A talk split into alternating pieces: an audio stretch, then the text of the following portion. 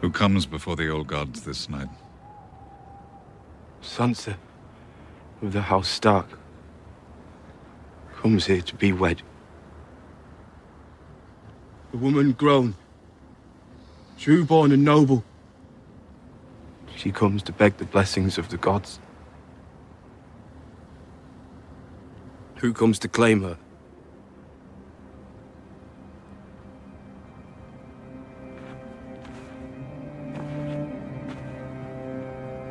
Ramsay of House Bolton, heir to the Dreadfort and Winterfell. Who gives her? Theon of House Greyjoy. Who was it?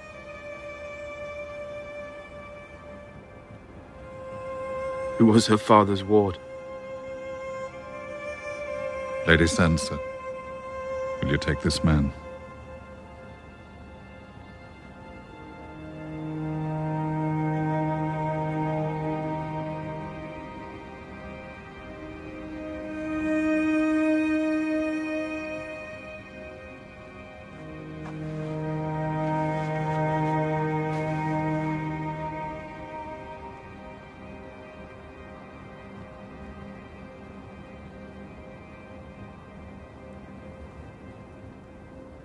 Take this man.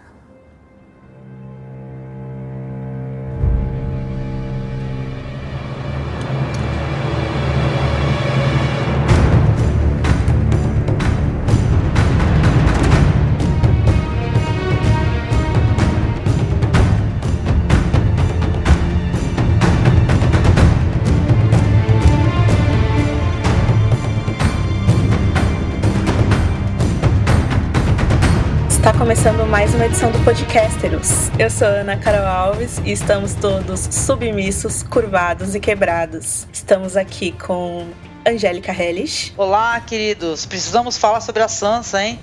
E os rumos que a série está tomando e a resposta dos fãs. Marcos Noriega Opa, polêmica barata a qualquer preço. e Rafa Bacelar. Aqui é o Rafa e o que está morto não pode morrer. Só a quinta temporada de of Thrones. No episódio mais comentado da temporada até agora, Unbowed, Unbent, Unbroken. Ele foi escrito pelo Brian Cogman e dirigido pelo Jeremy Podeswa. E a gente vai comentar as cenas desse peculiar episódio daqui a pouquinho. A gente já volta.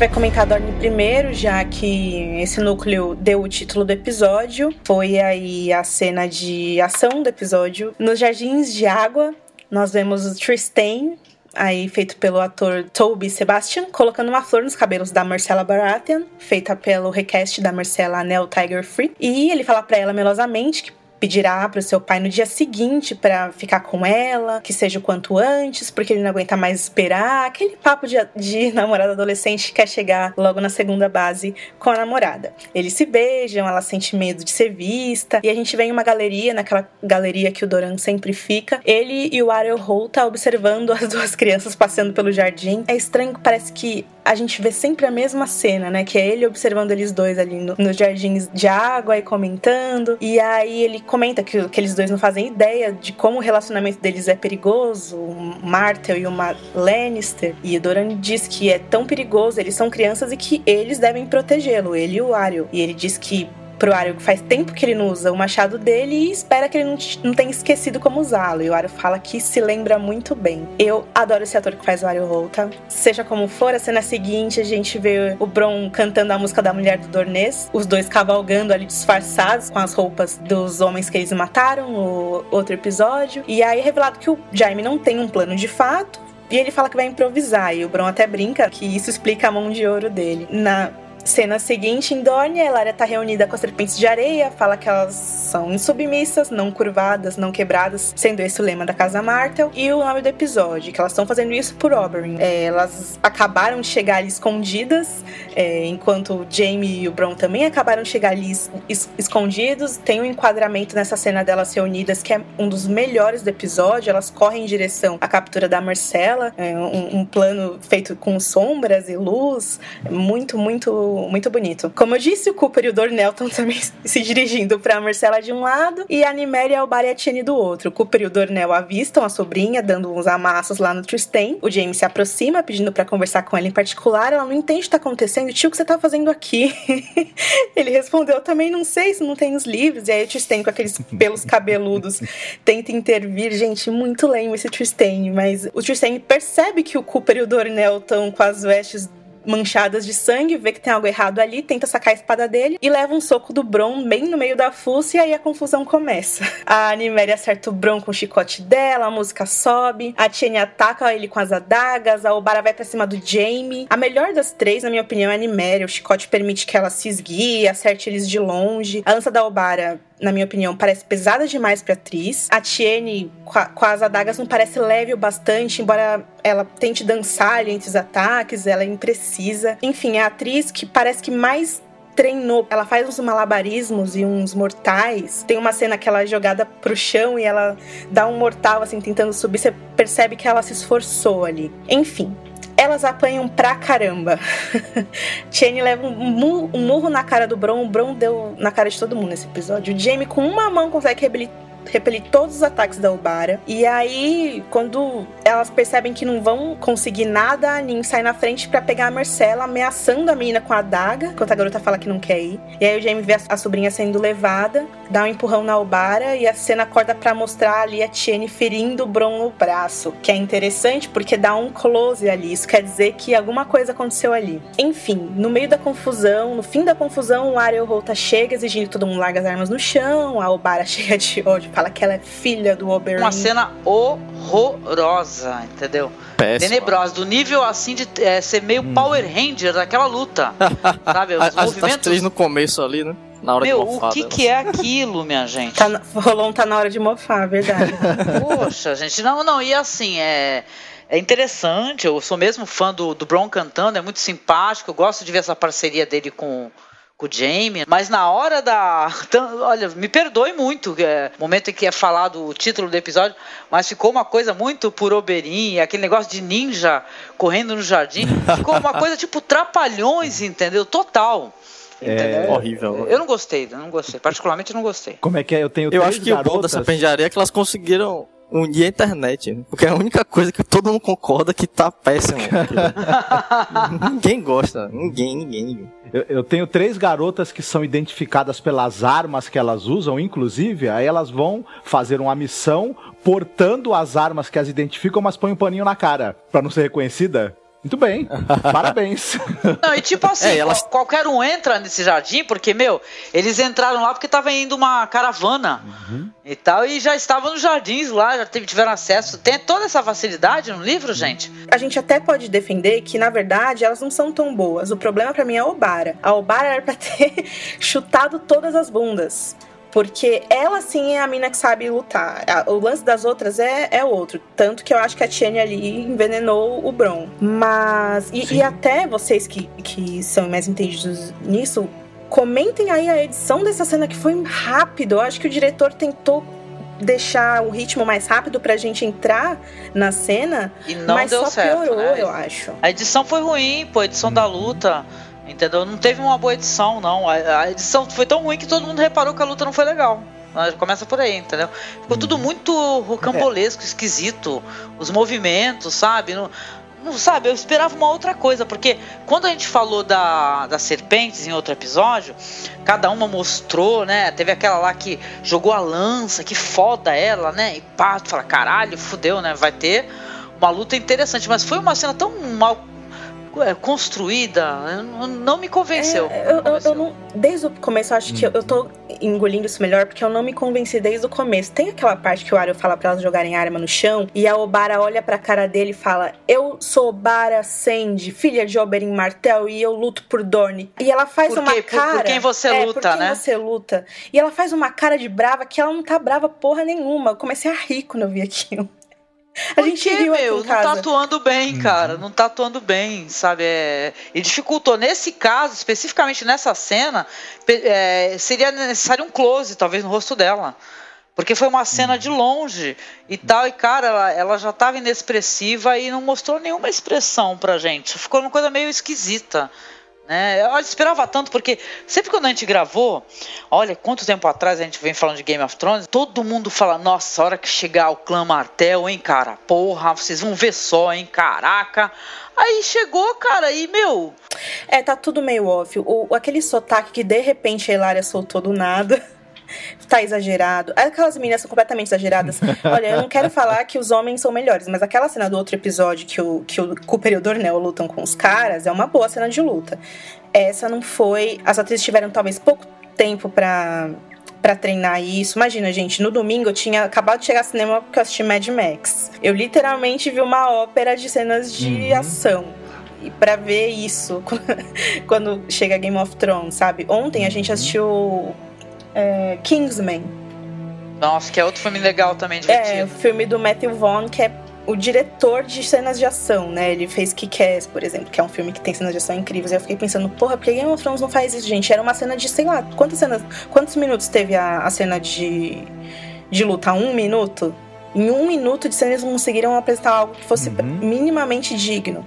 E a gente sabe que, na verdade, sempre que apresenta uma cena de luta com um personagem novo, nunca dá certo. A Brienne foi a mesma coisa. Aquela primeira duelo que ela faz lá com o Jaime é uma porcaria. E aí, depois, duas temporadas mais tarde, na cena do, do cão, eles acertaram. É claro que os dois saíram mega machucados da cena, mas funcionou. Edição é tudo, né? Numa cena de luta, não é nem, o pessoal não precisa nem ser profissional, não precisa ser um, um, um Ip Man, sabe? Não, não precisa ser um cara foda, um profissional da luta. E sim, na verdade, ter um bom editor, que funcione, entendeu? Que faça, que, que passe uma verdade pra gente, que, não- que a gente sabe que é fake. Então a série tá se tornando preguiçosa. Ela tá entregando menos, né? Tá com mais audiência, eu creio, né? É, Os fãs vai agregando cada vez mais fãs e tá ficando preguiçosa em coisas importantes, né? É, mas aí tem umas coisas que não, que não fazem sentido. É, é, você pega essa cena, por exemplo, o Jamie, que é um cara que não, não consegue mais lutar por enquanto, aí ele enfrenta um oponente, se não me engano, ele luta com a Albara, né? É. Que é uma grande lutadora. Mas é claro que ele não pode morrer agora, tem mais o que fazer com esse personagem, então dá um jeito da luta não oferecer perigo real nenhum pra ele. O que também acaba não fazendo sentido. Então você fica nesse. Não, aí né? chega esse personagem aí, é, que é o. Ah, o Ariel Holton, que ele é o, o Então, capitão aí ele guarda. chega, parece a impressão que ele deixa é de nos salvar daquela luta. É sensacional. Fala assim, nossa, obrigada que você chegou, entendeu? E fala, acaba com essa putaria que, meu, né, não tem condições, tá foda, galera. E o, o roteiro aponta que ele vai participar de uma luta que ele claramente no episódio ele não participa. Ele só chega a dar aquele berro, mostra o machado e todo mundo fala: opa, chegou o homem do machado. É melhor parar que eu tô só com uma adagazinha menor. Pois é, Marcos. Bom, acho que todos nós odiamos, né? Rafa, o que, que você tem pra falar sobre isso aí? Você tava esperando? Nossa, é como eu disse, é a única coisa que todo mundo, todo mundo que comenta concorda que Donnie talvez fosse melhor ter ficado de fora mesmo, porque tá horrível, tá feio, tá. Tá ofensivo, triste, né? Tá O que, mais, o que mais chocou, eu acho, é... Nossa, que coincidência, os dois chegam ao mesmo tempo para pegar a Marcela. Não aconteceu muita coisa antes disso. É como se, é como se eles fossem obrigados agora a colocar esse negócio aí pra poder justificar o, o plot na temporada, que tá meio solto, né? E aí eles ah, vão colocar uma cena de ação pra poder justificar essa bagunça toda, e aí depois a gente só, só precisa amarrar as pontas e acabou. Eu, eu até duvido que Dorne vá, chegue a ter uma participação maior na série depois. eles tiraram os dois personagens, são os, per- os personagens que têm participação maior. Aliás, tiraram três, né? Porque não É, tem assim o Lars Oakhart, que é o guarda real que tá com a Marcela nos livros. Recasting pra isso, né? Bom, a gente começa o episódio, né? Que aqui a gente tá falando com uma segunda cena, mas foi a cena de abertura do episódio. É a área deslizando o paninho suavemente na pele do cadáver que ela tá limpando. Inclusive, eu acho que é mais de um naquela cena. Era, eram pessoas diferentes. Tinha uma, uma, uma mulher jovem, uma mulher mais Isso. jovem, tinha uma senhora idosa. É porque eles cortam, ela passa o pano, aí depois ela corta a unha, É, então você viu que isso. é, realmente. Ela até limpa o cabelo, que é uma cena bem parecida com a da Sansa depois, né? Bom, e aí depois a gente vê a garota abandonada, que eu não sei muito bem quem é ela na série. Porque é totalmente diferente da Vamos, no vamos usar garota abandonada que é melhor. Porque. É. Pra dar um nome pra Não, ela, é. né? É a Miranda de Bravos, né? Porque... Porque ela faz a mesma coisa que a Miranda, basicamente. E aí ela começa a provocar a área. E a área diz que quer ser treinada no jogo das faces. E a menina faz um teste com ela, dizendo de onde veio. Veio de Westeros, que a, a madrasta dela tentou matar ela, não é? Pra poder assegurar o direito da filha que ela teve com o pai. O pai dela era o nobre. E é uma cena, é, é uma, uma história até parecida com o que a garota conta no livro. Nos livros ela, ela diz que é nativa de Bravos mesmo, não de Westeros. E aí eu acho que eles fizeram isso pra poder justificar aquele sorriso que a Arya dá quando ela escuta a história e tal. Eu vou confessar que eu também, eu também acreditei na história. Eu falei, uau, aí eu, putz, ela tá mentindo. Também. Deu, não passei no Foi teste. uma excelente atuação, gostei também. Bom, a assim como a Ana, a Arya também não passa no teste, né? Porque ela acredita na, na garota abandonada. E ela fez a mesma pergunta que, que eu fiz também no, mentalmente, né? Quando a outra terminou, é, é verdade? Aí eu fiquei, o quê? ela falou, a área perguntou, o quê? É verdade ou é mentira? Deu. Ai meu Deus, pera, não sei. Não, eu falei, quê? Quê? Quê? Pô, tá na cara que é, tá na cara que é mentira. A mina não é legal, é uma pessoa. Não, mas o lance um do jogo da ali. mentira é esse, né? Eu sei que você vai comentar mais pra frente, mas é você contar a sua verdade com leves pitadas de mentira. Bom, aí a gente corta a cena e no meio da noite a Arya tá dormindo e é acordada pelo Jaqen. O Jaqen pergunta quem ela é e ela responde com a verdade, mas com as pitadinhas de mentira, assim. Por exemplo, ela diz que ela é de Winterfell, caçula do grande Lorde do Norte, que morreu em batalha. A gente sabe que o Eddard não morreu em batalha, ele foi decapitado por traição, suspeita de traição. Diz que ela fugiu da capital, que matou um cavalariço. E o Jaqen só batendo nela, chamando de mentirosa. Aí ela fala que foi raptada pelo Polly, velho, e o Jaquen, o bate nela, porque é mentira, né? E ela corrige, dizendo que foi raptada pelo cão, que foi ferido numa briga que ela deixou ele sozinho pra morrer porque odiava ele.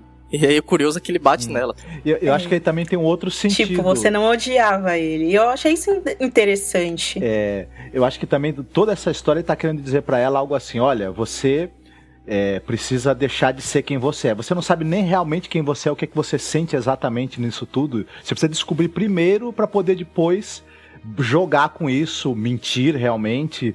E aí acho que talvez ele tentou deixar claro pra ela que ela mesma não conhece os próprios sentimentos em relação a tudo e que ela não tá tão segura de- do caminho a seguir como ela É, a acha. cena que ele fala pra ela depois, que ele fala, a garota mente pra mim, para o Deus de muitas faces e a si mesmo. Então é isso mesmo. Ela acha que ela sabe o que ela sente, mas ela não sabe. E ela age muito em função do que ela acha que ela sente. Eu acho que se você for pensar o fato de que ela atravessou o continente, tá servindo um deus maluco num templo maluco, se você vê de todos os plots, o da área é o mais deslocado. No livro isso é ainda pior, eu acho. Ela é a que tá mais deslocada do- da trama principal. Vocês entendem o que eu quero dizer?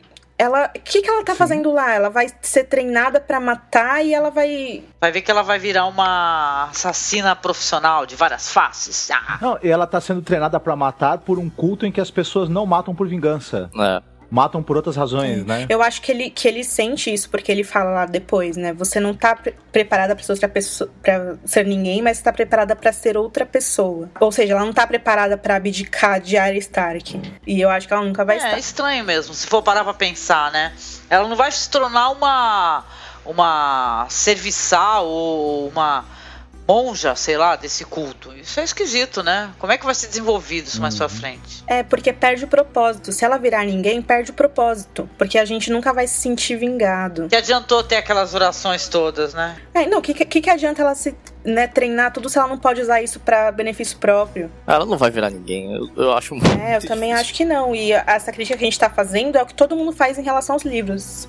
É muito louco isso dela tá em Bravos fazendo essas coisas, limpando gente morta, trocando de cara. Tá vendo? É por isso que eu digo em, Completamente louco. em cada podcast, as pessoas dão risada e acham engraçado, que o Círio Forel aí ia fazer diferença. Porque, tipo assim, ela tá treinando, aí do nada ela sai contra o Círio Forel.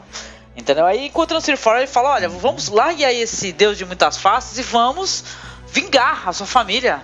Estou aqui, entendeu? Eu acho que ela pode usar a cara Pô, do né? Ciro Forel também. Aí. É.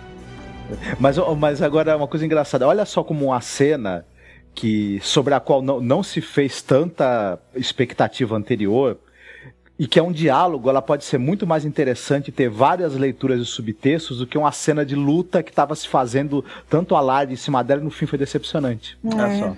Não, com certeza. Vamos lembrar que as cenas da área nesse episódio foram tão boas assim, porque eles adaptaram três capítulos muito bons dela ao mesmo tempo. Dois do Festim dos Corvos, inclu- incluindo aquele Gata dos Canais, e o Ugly Little Girl, né? A garotinha feia do Dança dos Dragões. São capítulos muito fortes dela.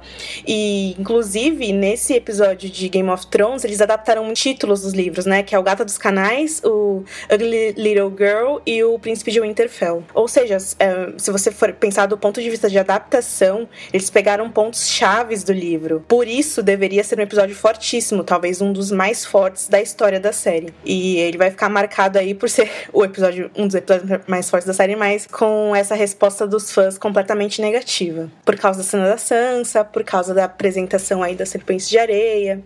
Enfim, uma É pena. verdade. Mas, ó, alelu- aleluia, porque essa foi a cena que eu mais gostei, então. E eles misturaram festim e dança capítulos dela. Tem coisas que só acontecem com ela depois que ela passa por várias provações, paradas super obscuras. O tempo passa de novo. Aí já é outra cena que a gente vai comentar agora. E a gente vê a Arya esfregando o chão do templo. E um homem chega com a filha dele no colo. Coloca ela na beira daquele poço com a água meio escura que tem na- no meio do, da casa do preto e branco. E ele implora pra Arya que a menina receba a dádiva da morte. Porque ela tá sofrendo muito com a doença. E a Arya se aproxima da garota e conta que um dia esteve doente como ela. E que seu pai leva, levaram ela no templo e ela tomou água do poço e se curou. E que por isso ela se tornou a serva do Deus de muitas faces. A menina, coitada, quase morrendo, com esperança de ser curada, toma a água que a Arya serve. E aí já corta pra a cena que a Arya tá cuidando do corpo dela. Na cena que a Arya tá dando água, a gente dá pra ver que o Jaqen tá observando ela ali, atrás da pilastrinha, né? O Jaquen não tem nada pra fazer, né? É, Porra, meu. Ele sempre aparece, tipo, Arya Stark está evoluindo, sabe? No cantinho da cena. Aproveita. Bom, e aí, quando ela tá cuidando do corpo da garota, ele aparece, abre a portinha e ela já entende que é pra segui-lo. E ela desce pelas escadas intermináveis, iluminadas por pequenas fogueiras, e é um cenário bem bonito, bem, bem misterioso, assim, parecido com o do livro até. E ela entra em uma sala com o pé direito nó. Nossa, como é que eles fazem pegar as cabeças lá em cima? Nossa, eu não sei, aquilo, aquilo foi CGI, mas parecia real. Não é, não é à toa que era, Parecia, foi bem parecia. escura essa cena. Nossa, foi uma pena ser tão escura. Pô, é é escura, mas é bonita pra caramba, né? Ah, é. Deu pra você. É, e, e nas fotos. Você faz aquela comparação com o Senhor dos Anéis quando eles estão em Moria, por exemplo, né? Uhum. Tal, aquela escuridão e tal, mas passa aquela amplitude e imensidão, né, do local, né? Muito legal. Pô, certamente. E nas fotos que saíram do episódio depois, tem umas que são bem bonitas, que é mais claro, dá pra ver detalhes, assim, da- das cabeças, etc. E aí o Jaquen guia a área através das- dos pilares que tem os rostos, vários, né? Parece que são infinitos até. E aí ele pergunta, a garota está pronta para abdicar das orelhas, nariz e da língua? Das, das esperanças e sonhos, dos amores e ódios, tudo que faz ela ser quem é para sempre. E a área não responde e apenas toca em um dos rostos que, está- que estão expostos lá. Eu até imaginei que fosse algum dos rostos dos mortos que ela estava cuidando antes, mas. Eu achei que a área é fascinada pela essa lance da morte que ficou na cabeça dela desde sempre. E ela, putz, velho, aqui tem tipo uma sala de gente morta que eu posso usar essas Vestir. pessoas. é, que legal. E é creepy o jeito que ela, na verdade, tá fascinada por aquilo. Mesmo fascinada, ela não tá pronta para se tornar ninguém. Mas está pronta para se tornar outro alguém.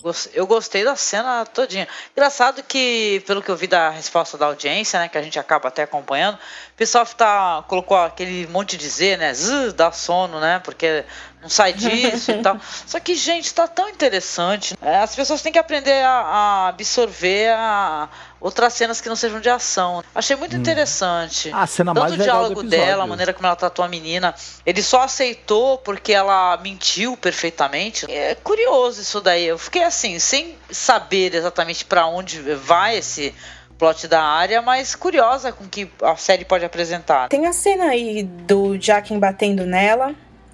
Que foi bem forte, ela ficou com a boca machucada e tudo mais. A área, eu sempre reclamei muito isso nos podcasts, desde a época que a gente gravava lá no site de vocês, no Cine Masmorra, porque a, no primeiro livro, imagina, ela tem nove anos, ela sempre apanhou muito no meio da rua, gente. Na época que ela tava em Harry Hall, ela apanhava todo dia, do, do, seja do cozinheiro, seja dos empregados, é, ela, o Torta Quente, o Lome o Gendry, todo mundo. Era um mundo de violência muito grande e na série eles nunca exploraram isso.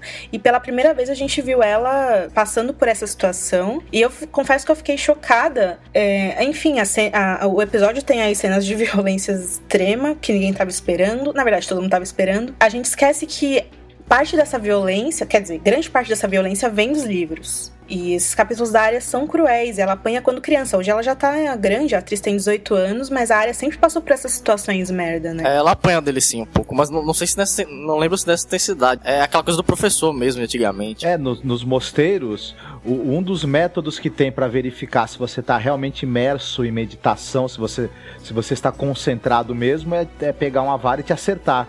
Mas, aí, mas só que as pessoas não, não apanham na cara, né? O monge acerta você na nuca, em algum lugar que não seja humilhante, digamos assim. Apenas serve para te alertar que você não tá concentrado no que deveria. No segundo, no segundo capítulo dela no Vestim dos Corvos tem um trecho muito interessante, que é justamente um desses momentos em que o homem amável, o homem gentil, ou na série, o Hagar, é, chega do nada perto dela e fica perguntando quem você é, você mente? E ela responde ninguém. Fica essa questão do professor e da, e da aluna, e tem um trecho em que ela pensa: o Easy teria batido nela até sair sangue se a tivesse apanhado numa mentira.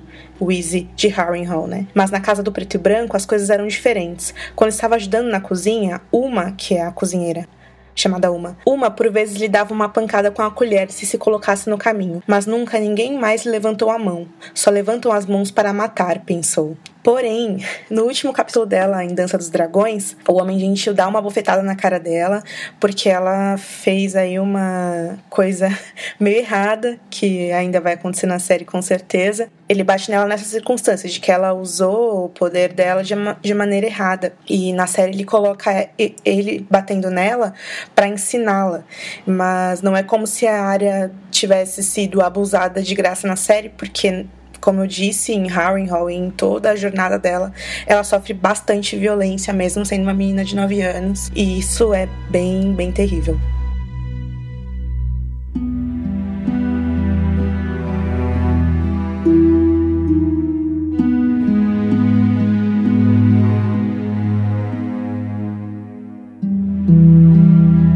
Vamos lá que a gente vai ver outra dupla, que é essa, essa série tá se tornando a série das duplas, né?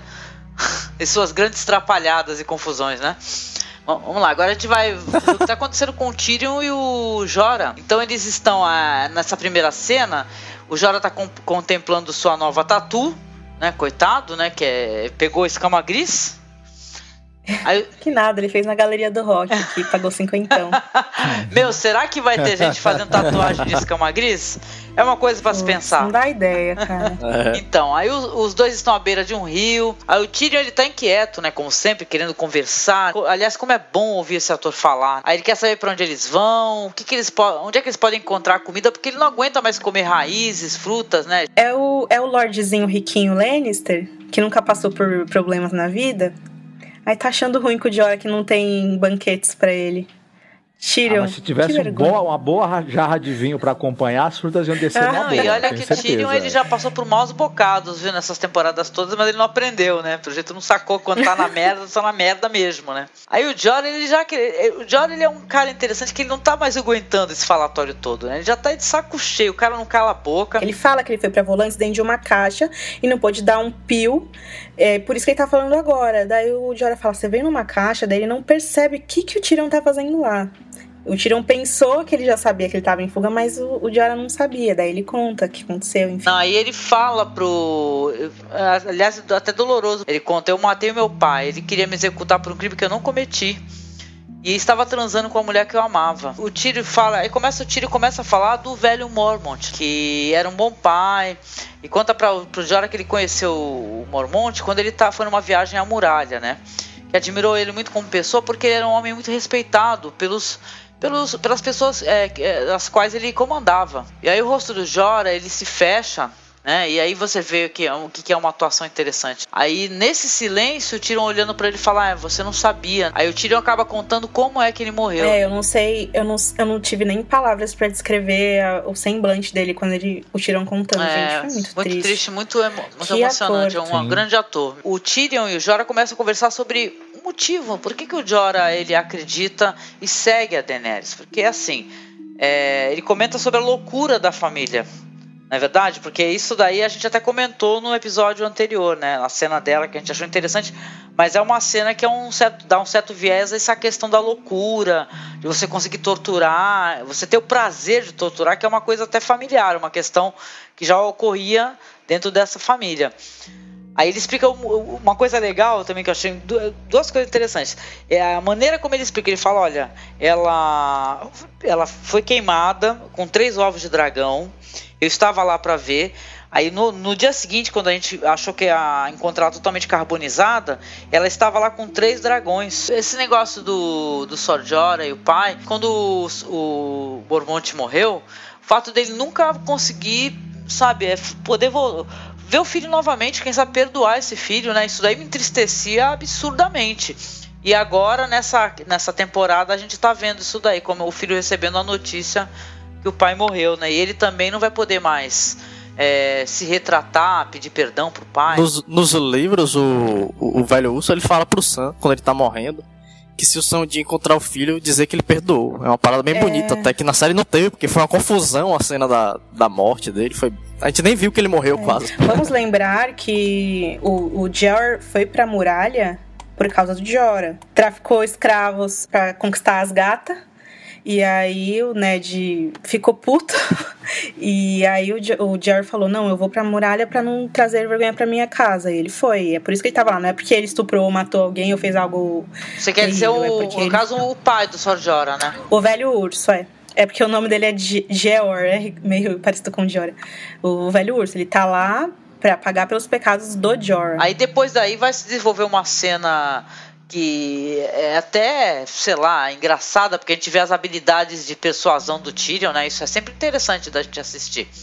Eles estão lá, o. Jorah dá uma olhada, vê os barcos aí, fala, ah, se agacha aí, se agacha aí, porque é, são é, navios de escravos. Quando eles olham pro lado, os caras já estão todos lá. Aí aparece esse, esses bandoleiros, olha lá e tal, e aí começa a falar assim, é, esse daí ele tá bom para as galés, pro Sr. Jorah, né? E esse anão aí? Esse anão aí a gente corta o pênis dele e, e vende. Como é que é? Tem um vendedores de pênis, gente. Eu também achei horrível isso. Mercador de pirocas. É, alguém. Alguém avisa o Vares, o Tion e o Verme Cinzento. O Verme Cinzento tá Nossa, precisando. Que, que absurdo. Aí o, o Tino no momento fala: não, não, não, conversar. Aí ele começa a falar assim: Porque. Não, o Sorjora é, ele é excelente. Além de tudo, se você levar o meu pênis e tal, como é que vai saber que é um pênis de anão? Aí o cara fala assim: ah. Mas é um pênis de anão, deve ser pequeno. Ele, como você sabe? Algo assim, né? Aí de qualquer maneira ele começa a vender o peixe do Sojora, falando que ele é um grande lutador e tal. Aí ele olha pro, pro Sojora para poder confirmar. Aí ele fala: é, eu derrotei o Koto, que era irmão de sangue do Drogo. Aí o, na hora o, o, pirata fala: Como assim? Você está mentindo, né? Porque os Dothraki são famosos, né? Pela capacidade de luta, violência e tal.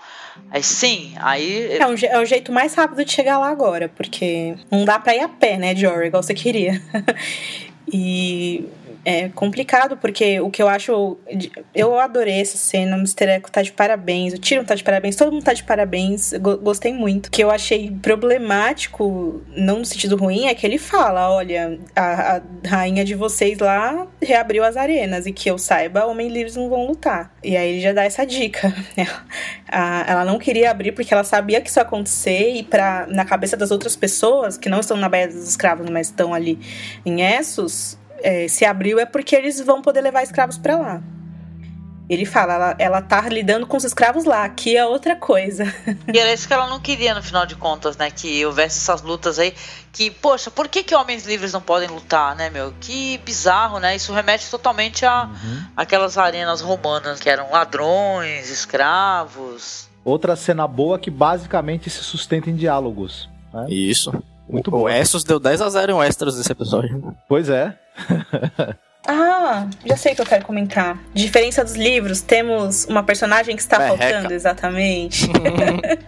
Que é. Grande merreca. Merreca. Grande Pequena. não, é pequena, na verdade. É um anão. Como tá assim? com Tem um personagem também, chamado né? Grande Merreca?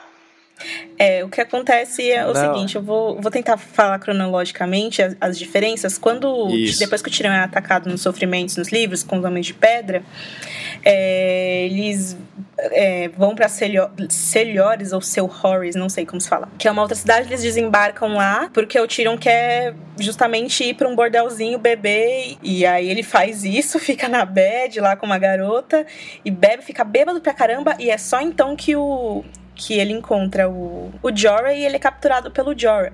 E aí eles acabam indo para um navio, conhecem um monte de pessoas, e entre essas pessoas a Merreca, que é essa anã, que ela já chega batendo no Tyrion, porque ela odeia ele, o Tyrion não entende o que está acontecendo. E aí ele descobre que ela era uma das anãs que, que fizeram parte do casamento do Joffrey. E que o irmão dela, que estava no casamento do Joffrey, acabou morrendo. É, e aí ela culpa o Tyrion por isso. É, o irmão dela morre por causa do tio, porque a Cersei tá louca, aí a- o pessoal tá matando anão, anões e acaba matando o irmão dela achando que é o Tyrion, sabe? E enfim, eles acabam ficando amigos e ela segue com eles durante a viagem Ele- toda. Ele, ele pode ser dono de uma das cabeças que apareceram cortadas aí na série. Exato. E aí é estranho porque tem essa anã e, e fica- ela fica toda hora com o Tyrion e ele, e, e ele meio que odeia ela porque ele olha pra ela e, e isso o tempo todo ele lembra que ele também é Isso, um anão. isso. Ele- ela é um espelho dele. E ela é muito fofa, muito engraçada, enfim, é, é merreca, mas é Penny em inglês o nome dela. E o que acontece quando eles encontram esses mercadores de escravos é que ela e o Tyrion ficam fazendo tipo números de circo pra tentar ser- serem vendidos como escravos bobos, né? Igual o, o, o bobo lá da, da Shireen. É isso que o Tyrion e ela viram pra poder sobreviver. Aí na série eles resolveram ir por, por esse caminho, porque ia ficar muito cômico, uma coisa pra um grande ator que é o, o Peter Dinklage. E enfim, não teremos Penny aí na série. Vamos, acho que no próximo capítulo aí já tem o Iezan, né? Que é o único personagem novo que ainda não foi apresentado na, nessa quinta temporada.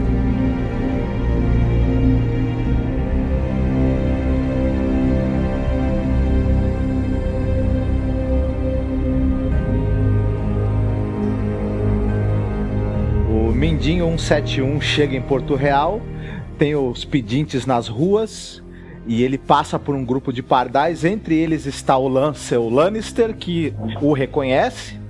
E já começa com as ameaçazinhas dele. Olha, aqui não é lugar mais pra gente que nem você não. Fechei os bordéis. E essas fuleiragens aí que tu costumava fomentar por aqui, não tem mais dessa não, viu, meu amigo?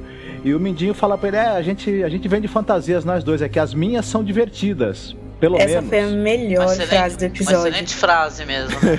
Não, tá certíssimo. A fantasia que ele vende é bem melhor, né? Do que a fantasia triste do, do Lancel. Muito bem. Continuando, est- estamos agora nos aposentos da mão e Mindinho e Cersei estão conversando. Mindinho avisa Cersei, alerta ela, né, que ela tá irritando umas pessoas para quem ela tá devendo os tubos, para quem ela tá devendo até as meias. Ela diz o seguinte: olha, eu que tô ofendida, viu? Não, tô- não tô com medo de ofender os Tyrell, não, porque na verdade eu tava prometida pro cara e ele tava ali no desfrute com os rapazes. Como é que é isso, né? E aí o, aquela famosa frase, né? Preferência das pessoas é uma coisa bem curiosa. Mas foi um ping-pong bom, porque ele começou dando essa, essas alfinetadas e ela também falou: É, e a tua esposa aí, que, você- que morreu? Era uma maravilha também, né? Uma escolha muito boa que você fez. Tem toda essa questão da área ter que ser treinada para o jogo das faces, o jogo das mentiras, e que a gente viu nesse episódio é muito isso, pessoas falando meias verdades para conseguir as coisas. A Cersei, nossa, gente, nessas cenas dela de Porto Real, é, ela é ela contando meias verdades para nunca estar errada. Uhum. É, o que ela falou é verdade. Eu tava prometida pra esse cara e ele preferia a companhia de rapazes. Eu, eu até eu, eu tenho que voltar atrás numas coisas que eu falei da. da ah, o personagem da Cersei é um personagem que cresceu também por conta da circunstância em que ela está. E a atriz tá, acompanha, ela tá muito bem ali na Hidden, viu? Tô, Tá tô conseguindo gostar mais da atuação dela também. bem bacana a atuação dela. É, e aproveitando que nós estamos diante dessa Cersei mais decidida, mais venenosa e incisiva, ela já vai logo querendo saber qual, qual é que é a do Mindinho em relação a, que lado que ele vai estar caso a, a, aconteça uma guerra, né? Quem, os Cavaleiros do Vale vão lutar por, por quem? E o, o Mindinho, ele indiretamente ele dá a entender que o acordo ainda está de pé. Estamos ainda de bem, nosso acordo se mantém, eu vou me manter fiel a você e vamos juntos aí construir esse grande império que vai deixar todos nós podres de ricos e numa boa para sempre. É, o que eu não entendi é isso, porque ela levanta e fala: "Então tá, beijo, tchau". Ela chamou ele lá para isso, só para falar, só para falar: "Ai, se tiver guerra, eu posso contar com os cavaleiros do Vale?" Ele pode. Então tá, tchau, pode voltar. Nossa, É né? verdade. É porque ela, ela sabe que ele tem um transporte secreto que aparata. É. Ela Ah, sabe Não, que é, e é aparata. muito engraçado, né, gente? Porque eu até gostei de um comentário de um, um leitor, né? Eu acho que creio que ouvinte também chamado Renan, que ele, que ele falou que o, que o Mindinho chegou de Sedex 10. ele chegou rapidíssimo É, mas em você Porto vê, eles, Real. eles fazem esse negócio da passagem do tempo com a barba Dolores, que ele foi preso, ele tava em- com a barba feita e no, no tribunal ele já tá com o rosto todo peludo e tal. Ela fala, ah, mas eh, você pode. Ele fala, "Ah, você pode pegar o seu exército e marchar pra Winterfell. Ela fala, mas o Winterfell tá a dois mil quilômetros daqui. Eu fico pensando, ué, mas o Mindinho chegou aí. É, Então, né? É o transporte da Enterprise. Ma- Mas eu acho também que ela, a Cersei perguntar pra ele se os cavaleiros do Vale vão estar ao lado dela numa guerra também, eu acho que também tem aquele propósito de que é mais ou menos assim, olha, muito bem, parabéns, você conseguiu eh, um local, conseguiu se estabelecer ali, você tá jogando suas peças para o seu interesse, eu quero saber como é que é isso, se você não vai me trair, se você não vai mudar de lado, se você não tá- se, se agora não tá, se você não botou a leilão a, sua, a força que você conquistou agora, porque caso se- se esteja leilão, eu já posso, né, pegar e te matar É, aqui mesmo, é, por exemplo. É, ela quer satisfação, né? Como se fosse assim, querer Uhum. lembrar que ela ainda é a chefe dele, entre aspas. O Mindinho, então, em seguida, ele saca mais um as da manga, como sempre, e avisa pra ela que, apesar dele ter falhado em localizar a área, ele localizou a Sansa, que ela está muito bem, mais ou menos, viva em Winterfell e prometida pra se casar com o Ramsay é. Bolton. Sabe o que é interessante? Porque, é, enfim, nem precisa falar que nos livros Cersei não faz nem ideia de onde Sansa está. Mas a, a série criou uma tensão porque na hora que ele fala, ah, eu não achei a área. Daí ele para alguns segundos e fala, mas eu achei Sansa. E aí a câmera vai deslizando, assim. É, é bem dramático o jeito que eles fazem. Porque tem que ser dramático, porque, porra, todo mundo sabe que a Sansa tá ali, né? A, a série, enfim, tá fazendo algo completamente diferente dos livros nesse sentido. É, mas eles também escolhem pra quem eles vão dar informação, né? O que a gente comentou no episódio passado. Uhum. O Aemon descobre que a Dani tá lá, mas ele não descobre dos dragões. E por outro lado, a, a Cersei tá, sabe de tudo da Sansa. Enfim, cara. pô, espero que ela demita o Qyburn como mestre dos sussurros, viu? Porque ele tá Ah, é, porra, péssimo. Enquanto o Varys tinha uns passarinhos lá, o Carbon só tem uns ratinhos mortos. Pô, ele tá brincando de Dr. Frankenstein e, meu, Fala. Sussurro que é bom ou nada, cara. Tá totalmente fora. Gente, vamos aproveitar que a gente tá falando do Kyburn pra jogar um Notícias do Reino aqui no meio do- da narração do Marcos. É, Bora. no Motherbird, que é um site de ciência e cultura muito legal, eles fizeram uma entrevista, postaram uma matéria sobre uma assistente de patologia que ela posta fotos no Instagram com autópsias. que ela Cara, eu vi falar disso, mas não tive a menor coragem de acessar o Instagram dela. Pau. Ela é fascinada por isso e ela posta aqueles órgãos doentes, porque ela ama estudar isso. E é, e é muito legal porque ela é toda tatuada, assim, ela é linda, linda. E ela é fascinada pelo mórbido, assim. Eu, nossa, é o Kyburn, é a, a doutora Frankenstein, assim, do século XXI. E detalhe, eu não sabia nem que isso daí era possível de fazer legalmente, entendeu? Interessante. É, esse é o problema, porque você não pode postar fotos gráficas nesse nível, né? Claro. E aí ela defende no. no- a, a entrevista que eles postam é até legendada, tá, pessoal? Então indicamos todo mundo que tiver interesse aí nessa coisa mórbida, porque ela defende o conhecimento, né? Ela tá popularizando ali um conhecimento científico de fato. E, Detalhe, ele é assistente de patologista, né? Porque É, eu acho que ela nem patologista mesmo não pode fazer isso, né? Não, porque é o que ela fala, o, o, o, o chefe dela é o cara que fica lá no, no microscópio vendo as coisas. E ela que tem que fazer o trabalho sujo, colocar o avental, cortar as coisas e mandar o- os samples pra eles. Então ela aproveita pra fazer isso. É, pelo que eu vi, é, é legal o que ela faz. Ela não tá fazendo nada de errado, ela não tá expondo ninguém, ela tá expondo o trabalho dela. E, ela- enfim, ela tem vários seguidores. É uma, uma coisa bem, bem Não, maluca, assim. é gente. maluca mesmo, porque imagina um, um cirurgião, tá? Que ele pode ficar fotografando a cirurgia dele, entendeu? Sem mostrar o rosto do paciente. Imagina tu vai fazer uma É. cirurgia de é, remoção de hemorroida, sei lá, e tu, tu- porra, tu bota no Não, Instagram. mas olha, quando, quando eu mostrei esse link pra Lidiane, ela me mandou um pior. Se preparem aí. É um cirurgião plástico que ele posta no Snapchat vídeos dele fazendo cirurgias. Eita! Ah, mas eu, eu, já, eu já vi isso no Nip Tuck. É. Não era de É, verdade. TikTok, né? exato, mas de verdade é. Porque aí é essa questão da, da privacidade que a Angélica tá falando. Pode fazer isso? A gente vai deixar os links aqui pra vocês. É, então. E eu, eu acho que os cavaleiros do, do Vale, voltando a falar dessa questão do Midinho, eles são realmente bastante preciosos, porque, nossa. Eles são. Eles levam muito a sério o trampo deles, como ninguém mais em Porto Real leva. Inclusive, esse capítulo da Sansa que o Martin divulgou agora, antes do- dessa quinta temporada estrear, mostra muito isso. E outra, né? Eles ajudaram o Robert a vencer aí a rebelião. Eles são pessoas muito boas, é por isso que a Cersei precisa deles, porque ela sabe que é, o Stannis não esqueceu dela e que provavelmente ela tá irritando ali os Tyrell, né? E pode gerar guerra isso. É. Não, mas sabe que uma coisa que eu. Até em relação a isso. Eu acho que a série não desenvolveu bem esse arco aí do Vale, entendeu? Porque a impressão que eu tive é que, pelo que a série mostrou pra gente, tá? Que os cavaleiros são foda, que eles têm fama e tal, mas tu, tu, tu sabe disso através dos comentários de outras pessoas. Porque na, na série aparece o, o Tyrion vai lá, fica preso, depois aparece a Catelyn, é, e vai ter o, o Bron vai lá pra lutar pelo Tyrion e deten- detona lá um cavaleiro e tal. É, a parte do Vale, não sei se ficou desenvolvido o suficiente pro pessoal poder entender a importância deles, sabe? É, justamente agora, no Festim dos Corvos, que é o que a série tá adaptando que- através da Sansa, que a gente conhece os personagens. É incrível o lugar, eu adoro. Mas aí a série não quis, ela preferiu mandar a Sansa lá pra Winterfell pra ser abusada e voltar lá pra segunda temporada porque é mais legal. Tá entendeu? vendo que bizarro? Então, É. não vamos ficar bravos antes da hora, mas é isso, tá? Fica aqui a minha reclamação no meio do, do capítulo do Marcos. Mas vamos lá, Marcos. É, do- então, a conversa dos dois prossegue e o Mindinho maliciosamente pergunta de que do, se, se o Kevin e, a- e o Jaime estarão é, aptos a ajudar a Cersei e ela fala não eles não estão por aqui É, ela fala que o Kevin ele tem a coragem de um rato de cozinha. É. Aí o Jamie tá em uma missão diplomática.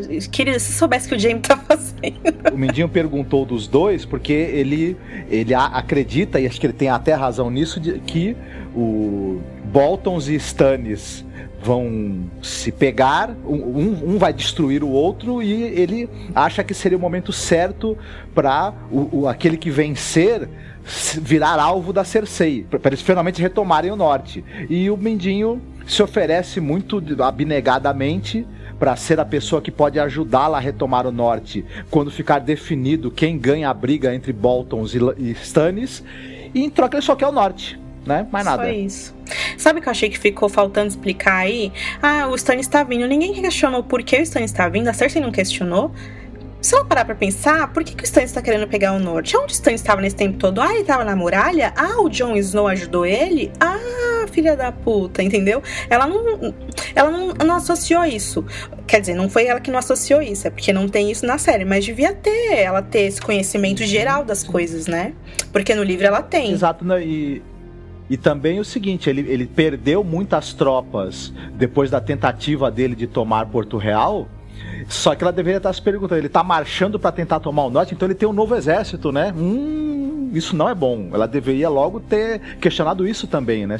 Qual é o poderio militar dele atualmente? Pois é, eu queria. Eu queria. É capaz deles falarem isso nos próximos episódios, mas tem que falar, que senão vai ficar um furo aí, né? Ela tava preocupada em tirar a Marjorie, derrotar a outra rainha. O que eu achei mais maluco nessa adaptação aí da série é que o Mindinho já é Lorde de Harrenhal, já é Senhor Protetor do Vale.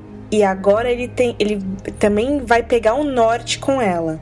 Ela está dando na série de TV o Westeros inteiro para o Mindinho e não está percebendo. Tudo bem que ela quer tirar a, a rainha mais bela e mais jovem, mas cara, É, e ela fala, né? Olha, você quer ser protetor do norte? Tá bom, mas eu vou saber que você cumpriu a sua palavra só se você me dá a cabeça da Sansa uma estaca. Aí você fica pensando, né? Porque ele fala assim, ele quer o norte, né?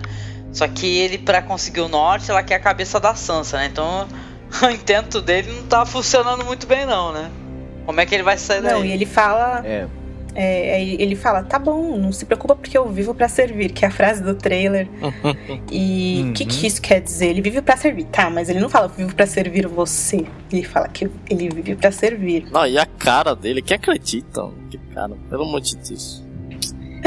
Gente, a gente traduziu. É, quem tem o Blu-ray da quarta temporada, é claro que já tem, mas para quem não tem, a gente traduziu o, o História e Tradição que o, o, o, o Baelish narra a história da casa dele, a ascensão dele. A gente vai deixar aqui linkado para vocês. Legal. Eu gosto muito desses vídeos de história e tradição, viu? Muito legais. É isso, eu acho que dessa cena todo mundo ficou chocado por ele revelar a, que a Sansa está lá. Ó. Oh, eu já vou adiantar isso no o Brian Cogman na entrevista que ele deu para Entertainment Weekly, ele deixa bem claro que o Mindinho não sabia que o Ramsay era o que ele era, porque na série ele não é um bastardo famoso por ser violento, ele só ele não é conhecido. É isso, é essa desculpa que ele dá pro Mindinho ter deixado a Sansa lá. Mas ele fala que o Mindinho tem um plano maior ainda que será revelado nessa temporada. Então, vamos ver, né? Esse plano provavelmente tá envolvendo aí as coisas que ele. Esse, essa mutreta que ele tá fazendo com a Cersei, de revelar onde a Sansa está e de fazer ela se virar contra o Bolton e o Stannis, pra ser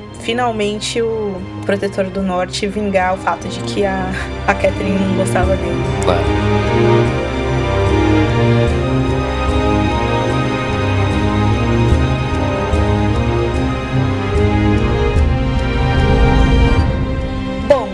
Em Porto Real, nós temos outras cenas que tem aí a temática do Loras. A gente vê a vovó Olena chegando em Porto Real, irritada com o cheiro de excremento que a cidade exala de longe. Gente, tem uns gifs que fizeram disso, maravilhosos.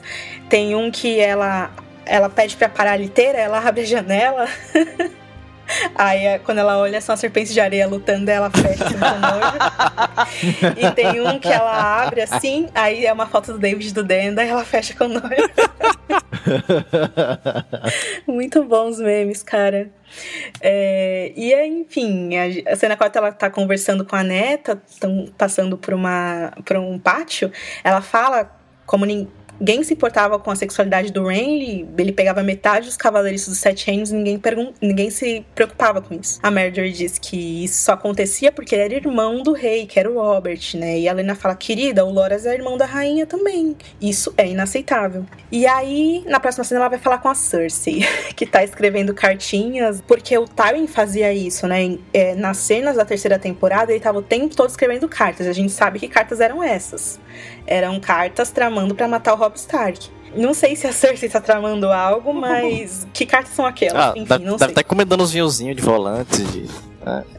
umas coisas exóticas. Ah, é. Provavelmente. Ela se irrita, né? A Olena fala que sabe que foi a Cersei que colocou o neto dela na prisão e a Cersei diz que também não gosta desses fanáticos. Tô chocada, não, não fui eu. Também não tô gostando dessa situação. Completamente mentirosa, mas aquela, aquele lance de falar meias verdades que de fato ela não gosta dos fanáticos, mas ela tá usando eles. Enfim, a Olena diz que a coroa ainda precisa de ouro, trigo, exército, que os Tyrells fornecem isso para ela. Como essa aliança poderia continuar se a Cersei tá colocando o futuro da família Tyrell dentro de uma cela? É, ela diz: Olha, eu não gostava do seu pai, mas eu respeitava. Ele sabia o é, que era preciso trabalhar com os seus rivais e não destruí-los. E é, é interessante porque tem a cena da, da Olena conversando com o Tyrion, que não tem os livros também, que ela acaba com ele. E nessa, nessa cena ela não consegue acabar com a Cersei, porque é isso que dá você discutir com gente burra. Não dá. É igual os comentários aí das pessoas falando com Game of Thrones. Não dá para discutir com gente burra, né? É, é, essa analogia que eu fiz essa cena. A Cersei é a galera dos comentários que, que fica falando que não foi estupro, enfim. Aí a Cersei fala que o Alto Pardal quer um inquérito, uma audiência e não um julgamento, para ela ficar tranquila que o Loras provavelmente vai ser solto, que é apenas uma burocracia, porque ela tem que respeitar a fé, porque eles são fanáticos. Aí a Helena sai da sala e fala: ok, vamos lá então, né? Aí tem a audiência. Tudo acontece da maneira que a Cersei mentirosamente não previu pra velhinha.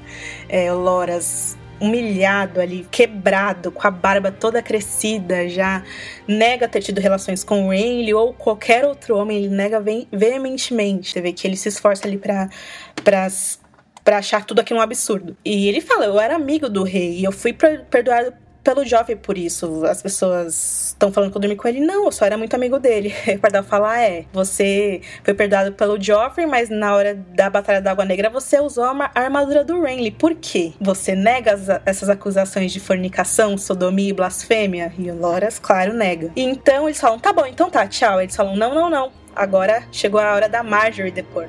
E aí ele, o Pardal faz ela jurar perante os deuses que o irmão é inocente, ela jura e volta pro lugar dela. E então entra o Oliver. E aí a música sobe, o Loras começa a se desesperar. O Oliver diz que conhece Loras muito bem, que foi escudeiro dele, frequentou a cama dele muitas e muitas vezes. Aliás, ele fala que na noite que ele foi feito é, escudeiro, Loras chamou ele no quarto dele e desde então eles mantêm relações íntimas. Ele fala isso com toda a sinceridade do mundo. Você vê que ele até pode estar mentindo, mas é a palavra de um contra a palavra do outro. E ele fala: Olha, a própria Rainha Marjorie pode retificar a minha informação. Ela já pegou a gente na cama juntos e foi recentemente. Cersei, olha, isso aqui é um insulto pra minha família, pra minha casa. Você pode provar o que você tá falando? Ele fala, claro que eu posso. Ele tem uma marca de nascença com o formato de Dorne na virilha. Aí na hora que ele fala isso, o Loras pula em cima dele, é detido, né? E levado para celas. Aí o Pardal então determina que vai haver um julgamento pro Loras e pra Marjorie por ela ter feito falso testemunho. E a Marjorie é levada pelas celas gritando: Eu sou rainha, tomem, faz alguma coisa! E ele não faz nada. E a guarda real também não faz nada. Olha essa cena é, terrivelmente bizonha, né? O menino não faz absolutamente nada. E diz, vocês falaram que no livro ele era mais jovem. Ele sendo mais jovem, você consegue compreender. Agora a série uhum. deixou o menino mais velho para poder ter uma cena sensual com a, com a esposa. E no final de contas, ele não toma atitude nenhuma. Tem uma pista aí, talvez, bem no fim, na, no momento em que ela chama pelo Tommen. O Tommen, primeiro, ele vê que a guarda. Ele fica assustado e aí ele levanta a mão, literalmente impedindo que a guarda avance. Embora eles não tenham se mostrado ali muito empolgados em fazer aquilo, porque eles são mais guarda da Cersei do que do Tommen, mas deu a impressão que talvez eles tenham que ele tenha pensado, não, fiquem de boa aí que a gente resolve isso depois com calma, porque não é possível que os caras é, envelheceram o Tommen só para ele não fazer nada. Aí vai ser o cúmulo do cúmulo do cúmulo mesmo, né? Muita gente fala aí ah, vocês reclamam do, da cena da Sansa, mas eu nunca vi vocês reclamando do que o Loras fez ou a cena do Tommen. Eu, eu indico para todo mundo que fica falando bostas como essa a escutar os outros podcasters que a gente falou. Aliás, a gente dissecou o Tommen, lembra, gente? É. Dissecou ele. E o Loras também, a gente condenou bastante essa, essa cena do, do, do Dorne, que acabou servindo pra uma coisa no final, mas na época a gente falou é. mal pra caramba. Sim, nós quatro condenamos o fato da, do, do Tommen ter sido, sexual, eh, sido envelhecido para ser sexualizado e nós condenamos veementemente a, a, a, a, série. Na verdade, a gente não condenou, né? A gente analisou por que, que a série tá fazendo isso, que é para trazer o tema da homofobia, para chocar, para chocar porque faz parte e o, debate é válido. E o que a gente criticou foi o que eles estão fazendo com o personagem do Loras para passar esse tipo de mensagem, porque ele simplesmente é definido como um gay e nada além disso. Ou seja, todas essas adaptações são problemáticas para quem de fato se importa e, e, e, analisa a série com respeito. Então, escutem os podcasts antigos, leiam as análises do Rafa, que tá tudo lá. Só não, só não comentou isso quem não quis, porque é. isso foi realmente bastante comentado não só por nós, mas por todo mundo. Toda certeza. Porque a gente assistiu aquele O Homem que Não Vendeu Sua Alma. Tudo começa com. É apenas uma conversa, né? não é um julgamento. Você vai ser só confrontado com algumas coisas, você vai responder, não precisa se preocupar, que é isso que ela fala pra vovó Helena, né? E, meu, a gente sabe no que que dá nisso. Sempre dá em merda. Porque é assim que o poder age. Vamos lembrar lá da história de Ana Bolena, ou mesmo da história aí do, do homem que não vendeu sua alma, que para quem não sabe, eu já falei isso em outros podcasts, mas o personagem do Ned Stark, ele é inspirado na história desse homem aí, né, Marcos? Thomas More. Thomas More, né? Eu não espero mais dessa série depois desse episódio, não espero nada. Mas Não adianta nem reclamar mais, né, gente? É. Depois que a gente viu. O Interfell vai reclamar o quê? Vai pedir o quê pra esses caras? Né? Pois é, uma coisa esquisita também, porque isso é óbvio, né? A gente tem que falar dentro desse. Desse, dessa- desse ponto do podcast onde se fala da Margaery e fala do Loras, que é claro que a Cersei, ela, o objetivo dela, obviamente, era atacar a Margaery, que é a pessoa que ela, o maior desafeto dela, não é nem o Loras, era, o Loras foi só um- uma isca para poder ela atingir a Margaery, né? Mas, cara, ficou muito é, estranho esse negócio de ah, é, a, a rainha mentiu, então já que você mentiu, você não pode mentir pra, pra essa ordem santa, não sei o que lá, que de qualquer maneira você é capturado. Então ficou muito esquisito isso daí também. Não... É, porque é, o que, o que tá vindo pra Cersei tá vindo logo, porque só faltam quatro episódios. Mas, cara, depois, olha, eu tô, eu tô até achando que vai ser difícil isso, porque se eles tiveram coragem de fazer o que fizeram com a Sansa, eu não quero nem ver o que vai acontecer com a, na cena da Cersei que tá vindo por aí.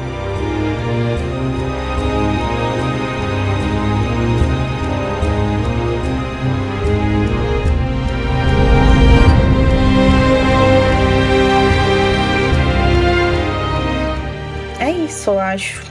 Eu não quero falar sobre essa cena, gente. Dá pra pular, a gente volta Uhum. semana que vem? Não, vamos falar, pô, vamos, Vamos falar. falar, vamos falar. É, é- eu sou o Rick querendo sair do quarto, a Angélica e Ramsey falando, não, não. Você vai ficar e Não. assistir. então tá, Rafa. Vamos, sessão de descarrego podcasters. Aliás, ó, vamos, vamos fazer o seguinte, ó. Se você, top 3, se você, em terceiro lugar, acha que aquilo não foi estupro, em segundo lugar, não gosta da personagem da Sansa Stark. Em primeiro lugar, não gosta de lei, não tem cérebro. de- não escuta essa parte do podcasters, porque a gente tá nervoso, a gente vai comentar isso com bastante intensidade. É. Então a gente vê você semana que vem. Um beijo, tchau. Vamos lá. Obrigado por aguentar a gente até aqui, valeu. Que simpático, que bonitinha, gostei. Vamos lá. A cena, a passagem final, nessa sequência final de cenas em Winterfell, começa com a Sansa pensativa, se olhando no espelho. Algo que ela faz bastante na série, quando alguém bate na porta. E a gente acha que é a velhinha simpática do norte, mas que nada, é Miranda lá. E aí ela pergunta se Sansa dese- deseja ajuda pra tomar um banho antes do casamento. Aí eu falei, hum, rapaz. Na banheira a gente vê a Miranda lavando os cabelos da Sansa, que é uma cena parecida com aquela do, da área lavando o cabelo da, da defunta. Na primeira cena. É, a, a- o frame que é o mesmo é quando eles torcem o cabelo pra tirar a água. É, né? e no caso da Sansa sai a tinta também, que é uma parada bem interessante. Sim. Sim. Que é, E revelador, é, né? porque é ela voltando a Sansa, Sansa Stark. É, a Miranda tá- É, a vítima. Exatamente. É, a cena é até escura e não dá pra gente ver o cabelo ruivo dela, mas aí depois no casamento a gente já consegue. É, e a né? Miranda fala, ah, é tão bom ver vermelho de novo. Não tinha porque esconder, realmente não tinha. A Miranda fala que como Sansa é bonita, todo mundo sabe disso, mas que precisa saber manter o maridão dela feliz, porque ele se entendia facilmente. E aí ela cita as outras amantes do Ramsay. Tem a Kira, que é a filha do ferreiro, sempre tem uma filha do ferreiro, que era alta como Sansa, mas que não parava de falar. E aí o Ramsay foi lá e fez sabe- sabe-se o que lá com ela. Possivelmente esfolou a coitada. É, mas ela é doce o bastante pra falar que ele só se entediou. E aí a- tem a Violet, a Violet também, que é aquela loira que apareceu, que cortou, que cortou o pau do Tion lá no, na terceira temporada, eu acho, nem lembro. É aquela loira que apareceu com a Miranda É. Paladon lá, que disse que ficou grávida do Ramsay e ele não gostou disso. e- enfim. é, a gente sabe disso porque ele cita o nome delas ou é por causa do. Não, a gente sabe isso por causa das notícias que, que saem com o nome da personagem. E a Tansy, que é aquela garota que também foi mostrada na série, que é a garota que eles estavam caçando naquela cena da quarta temporada. Uhum. E o Ramsay caçou ela porque ela era muito meiga. Ela era muito meiga. A gente não tá inventando isso. Isso a Miranda A falou Miranda, com as a próprias Miranda palavras. falou isso. Ela fala que a menina era bonita, mas que quando os cães caíram em cima dela, ela não ficou nada bonita. E a Sansa meio que dura ainda, ela não se intimida muito com aquele papo. Ela pergunta pra Miranda, qual é que é seu nome, fia? E aí a Miranda fala, ah, Miranda. Quanto tempo você tá apaixonada pelo cara aí? Você achou que ficaria com ele pra sempre, se casaria, teria filhos, e aí acha que eu estraguei tudo, pá. Aí ela fala, eu sou Sansa Stark de Winterfell, e esse é meu lar e você não vai me assustar. Na próxima cena a gente já vê a neve caindo, ó, parada bem bonita. E a Sansa vestida de branco para o casamento dela, já com os cabelos ruivos bem bem vistosos, assim, dá pra ver a cor. Figurino sensacional. É, tudo, né? não, tudo muito bem feito, assim, visualmente. O bosque sagrado bonitão também. Nossa, eu nunca pensei que ia partir meu coração ver uma árvore. Uma, partir o meu coração ver uma árvore de coração novamente. É, com certeza. É, porque a questão é que o Winterfell, ela foi destruída pelo próprio Ramsay.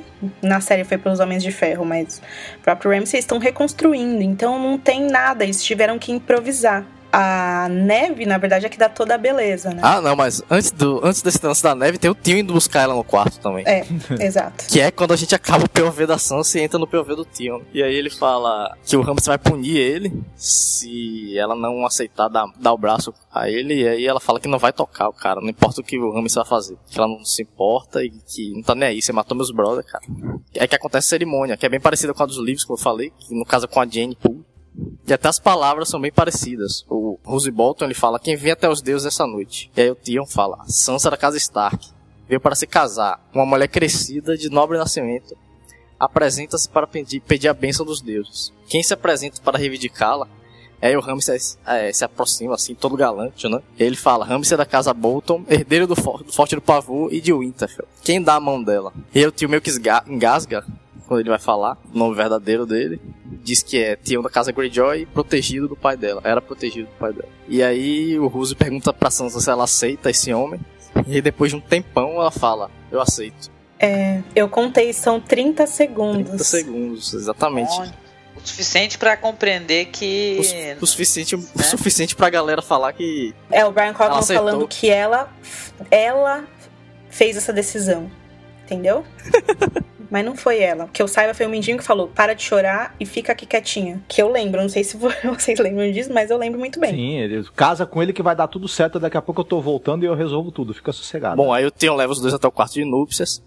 Iluminado pelas, por velas apenas, uma parada. O Ramos se pergunta pra Sansa se aquilo agrada a ela. Diz que quer que ela seja feliz aquela cara dele bizarra. E aí depois ela pergunta se ela ainda é virgem. E ela diz que sim, porque o Tyrion era gentil com ela e nunca tocou. E aí ele fica meio que, meio que, ele meio que se agrada com aquilo. É, pergunta né, de maneira tirando sarro, né? O que, que é? Você não gosta de anões? Tem medo de anões? E aí, enfim. Ele pergunta se ela tá mentindo e diz que o marido, que ela não deve começar o casamento já mentindo pro marido na noite de núpcias. E aí ele beija ela e quando ela se acalma, ele fala para tirar a roupa. E ela olha apressada para Tion para ele sair dali. Mas o Ramsay exige que ele assista. Ele fala, agora veja ela virar uma mulher. E é aí que ele rasga o vestido dela pelas costas e a câmera corta pro rosto do pro rosto dela, a gente vê ela chorando primeiro. E aí a gente ouve ele rasgar a saia dela, assim. E depois já corta direto pra cara do Fedor. Tá desesperado, enquanto as luzes das velas. Da, das velas começa a refletir no rosto dele, cheio de lágrimas. E a gente ouve a Sansa gritando de dor, uma parada bizarra. E aí, e aí acaba o episódio. A música de créditos primeiro começa muda, em silêncio, e aí depois ela começa. Tipo assim, nossa, a gente acabou de fazer algo muito sério aqui, vamos fazer alguns segundos de silêncio. É, só que não, porque teve tudo menos silêncio depois desse episódio, a internet explodiu. Eu estou, assim, gente, muito decepcionada. Muita gente afirmou que não vai mais assistir é, a incluindo série. Incluindo a nossa fundadora do site, amiga Ligiane, e vários outros sites. É... Antes da gente dar nossa opinião pessoal sobre isso, porque acaba sendo uma opinião pessoal, a gente tem uma relação muito, muito pessoal com a obra, com os livros, com a série. Eu queria definir uma coisa que é mais importante do que a gente discutir isso, que é sempre que tem cenas de estupros em séries de TV, em filmes, as pessoas ainda discutem se a cena foi estupro ou não. Se as pessoas sequer têm a ideia do que é consentimento, do que é uma cena de abuso, isso é cultural e isso vem do fato de que a própria mídia, as próprias séries de TV, os próprios filmes, eles exploram esse tipo de narrativa, esse tipo de recurso de roteiro como um fetiche. Eles não estão contando história nenhuma ali. Porque se as pessoas não conseguem ver, é porque as pessoas estão aprendendo errado. E isso não é só no Brasil, é no mundo inteiro. Você pode entrar em qualquer site que tenha falado sobre esse episódio e você vai ver as mesmas pessoas falando sobre as mesmas coisas. Não foi estupro, foi consentido. Ela andou até lá. Mesmo que a menina tenha gritado, mesmo que o Tian. É, é, é aí a questão que eu acho principal que quebra qualquer argumento. Se o Tian chorou, se na Idade Média esse conceito de estupro ele é tão normatizado, por que, que o Tian, que é um cara que ele mesmo já abusou de, de dezenas de mulheres, por que ele se incomodou? E não só se incomodou, porque ele chorou. Se é normal, por que o Tian chorou? Eu pergunto para vocês. Esse roteiro irresponsável simplesmente para de fazer sentido aí. Os roteiristas usam um truque barato para que a cena pareça ser ambígua e quem, e, o, e, o, e quem é trouxa cai no truque barato do, dos roteiristas. Você dá 30 segundos isso, contados né? no relógio para ela fazer uma decisão que não era uma decisão. Ela não tinha escolha. Exatamente. E, e, assim, eu chego na. Ela até. Tudo bem, de certa forma ela não tinha escolha, ela, ela foi para pro, pro, pro, leito lá no nupcial com as próprias pernas, porém, muito bem, aí eu chego na, na, no, no, na noite de núpcias com uma mulher que já está ali, meio que obrigada pela situação e eu ainda mando um cara para assistir, que um cara que eu sei que ela odeia, né? Então alguém ainda acha que isso não é estupro, isso não, isso não configura uma violência em, em, de forma alguma, uma coisa assim. Para com pois isso, é, né? Eu, eu, o, o, argumento, gente, que eu gostaria de expor, que as pessoas estão falando é o seguinte: ela se casou com um cara, era esperado que isso fosse acontecer, todo mundo sabia o que o Ramsey era. Todo mundo sabia o que ele era ou não? Porque o Brian Cogman disse que o Mindinho não sabia o que ele era. Então a gente sabia o que ele era ou não. Se, se ela não sabia o que ele era, tudo bem que a Miranda conta antes do banho, mas ela já tinha chegado até ali, não tinha como ela ir embora. O Mindinho tá em Porto Real. Ela não tinha como sair dessa situação. A série colocou ela nessa situação que ela não vive nos livros. É uma personagem empoderada, uma personagem que já passou por tudo isso. Até no podcast passado a gente falou tanto sobre esse núcleo, a gente falou tanto sobre o Alfie Allen, sobre atuação. A maior parte do podcast a gente falou sobre esse núcleo. Vocês lembram que a gente chegou à conclusão de que a série tava voltando pra, é, pra Porto Real da segunda temporada? Vocês lembram que a gente falou isso? Uhum. Sem a gente ter visto esse, essa cena. E essa cena só mostrou isso isso, eles regrediram a personagem para desenvolver o Tian. Gente, para mim, olha, não importa o que vai acontecer depois. A Sansa pode matar todo mundo lá. O Stannis pode passar faca em todo mundo. Tudo pode dar certo no final nada, nada justifica essa cena ter acontecido para mim. E ela vai atrapalhar definitivamente o arco da, da personagem, como aconteceu com o Jamie. Ela, ela, aquela cena acabou com o arco dele, tanto é que, que visivelmente não tem mais, mais solução pro arco do personagem, quebrou e não tem jeito, e acabaram de, de detonar o arco da Sansa também. Eles vão tentar consertar, mas vai ficar. A emenda vai ficar pior que o soneto. Esperem. Pra gente analisar isso até mais profundamente, a gente vai ter que comparar a cena dos livros. E a cena dos livros, ela é muito pior. O, o ele se casa com a Jane Poole. É, a Jane Poole, ela tem uma história. O George R. R. Martin gosta de falar que todo personagem, seja ele grande ou pequeno, é, dentro do, do que é narrado nos livros, cada personagem é o seu próprio herói. A Jane Poole é uma grande. É um grande exemplo exemplo disso, porque a trajetória dela é super trágica. No primeiro livro, quando Ned Stark é pego e todo mundo tem que fugir, aquela confusão, é, é, o Mindinho acaba acolhendo ela e fica meio que subentendido que ele leva ela para os bordéis dele para trabalhar lá. E depois é oferecido a ela a oportunidade de se passar pela área Stark, e é claro que ela prefere isso do que continuar numa vida de prostituição. Então o Tywin manda ela para lá. E ela se casa na noite de núpcias. Ele faz ela ser abusada pelo próprio Rick, pelo próprio Tian. Porque o que ele quer fazer com isso, além de abusar da menina, ele quer abusar do Tian. Já que ele masculou o Tian, ele vai fazer ela, sei lá, sentir tesão pela menina, mesmo não tendo um órgão sexual para sentir tesão. E ele faz ele fazer sexo oral nela sem ter dentes na boca. Vocês entendem a monstruosidade do que o Martin criou para essa cena? É uma das piores cenas de Dança Sim. dos Dragões né? E é o momento em que o uhum. Tian se desprende e fala: Chega, eu tô farto dessa merda. E aí uma série de coisas acontecem depois que não, não vale a pena falar aqui, porque seria spoiler. Mas, ou seja, é uma cena do ponto de vista do Tian, uma coisa que acontece diretamente com o Tian. E aí eles tiram a Jane Poole e colocam a Sansa para ter esse papel. Não colocam o Tian como o cara que de fato faz o horror com a Sansa. Quer dizer, eles excluem o personagem masculino da cena de horror para deixar o horror ser sofrido só pela garota e faz com que uhum. ele sinta o horror, né? Porque, enfim, não é necessário dizer que não precisava ter mostrado, como de fato eles não mostraram o que aconteceu ali com ela, mas o episódio mostra mostrando o horror no, no rosto dele, que é de fato maravilhoso, porque o Alfie Allen é um dos melhores atores da série. Ele fez isso de uma maneira muito, muito, muito assustadora, que ajudou a gente a se sentir chocado. Mas é essa diferença, né? Enquanto nos livros É, a gente tem a Jane Poole, na série a gente tem a própria Sansa, que era uma personagem que literalmente está no vale quentinha, comendo e bebendo do melhor e lendo um livro lá pro priminho dela. Uhum.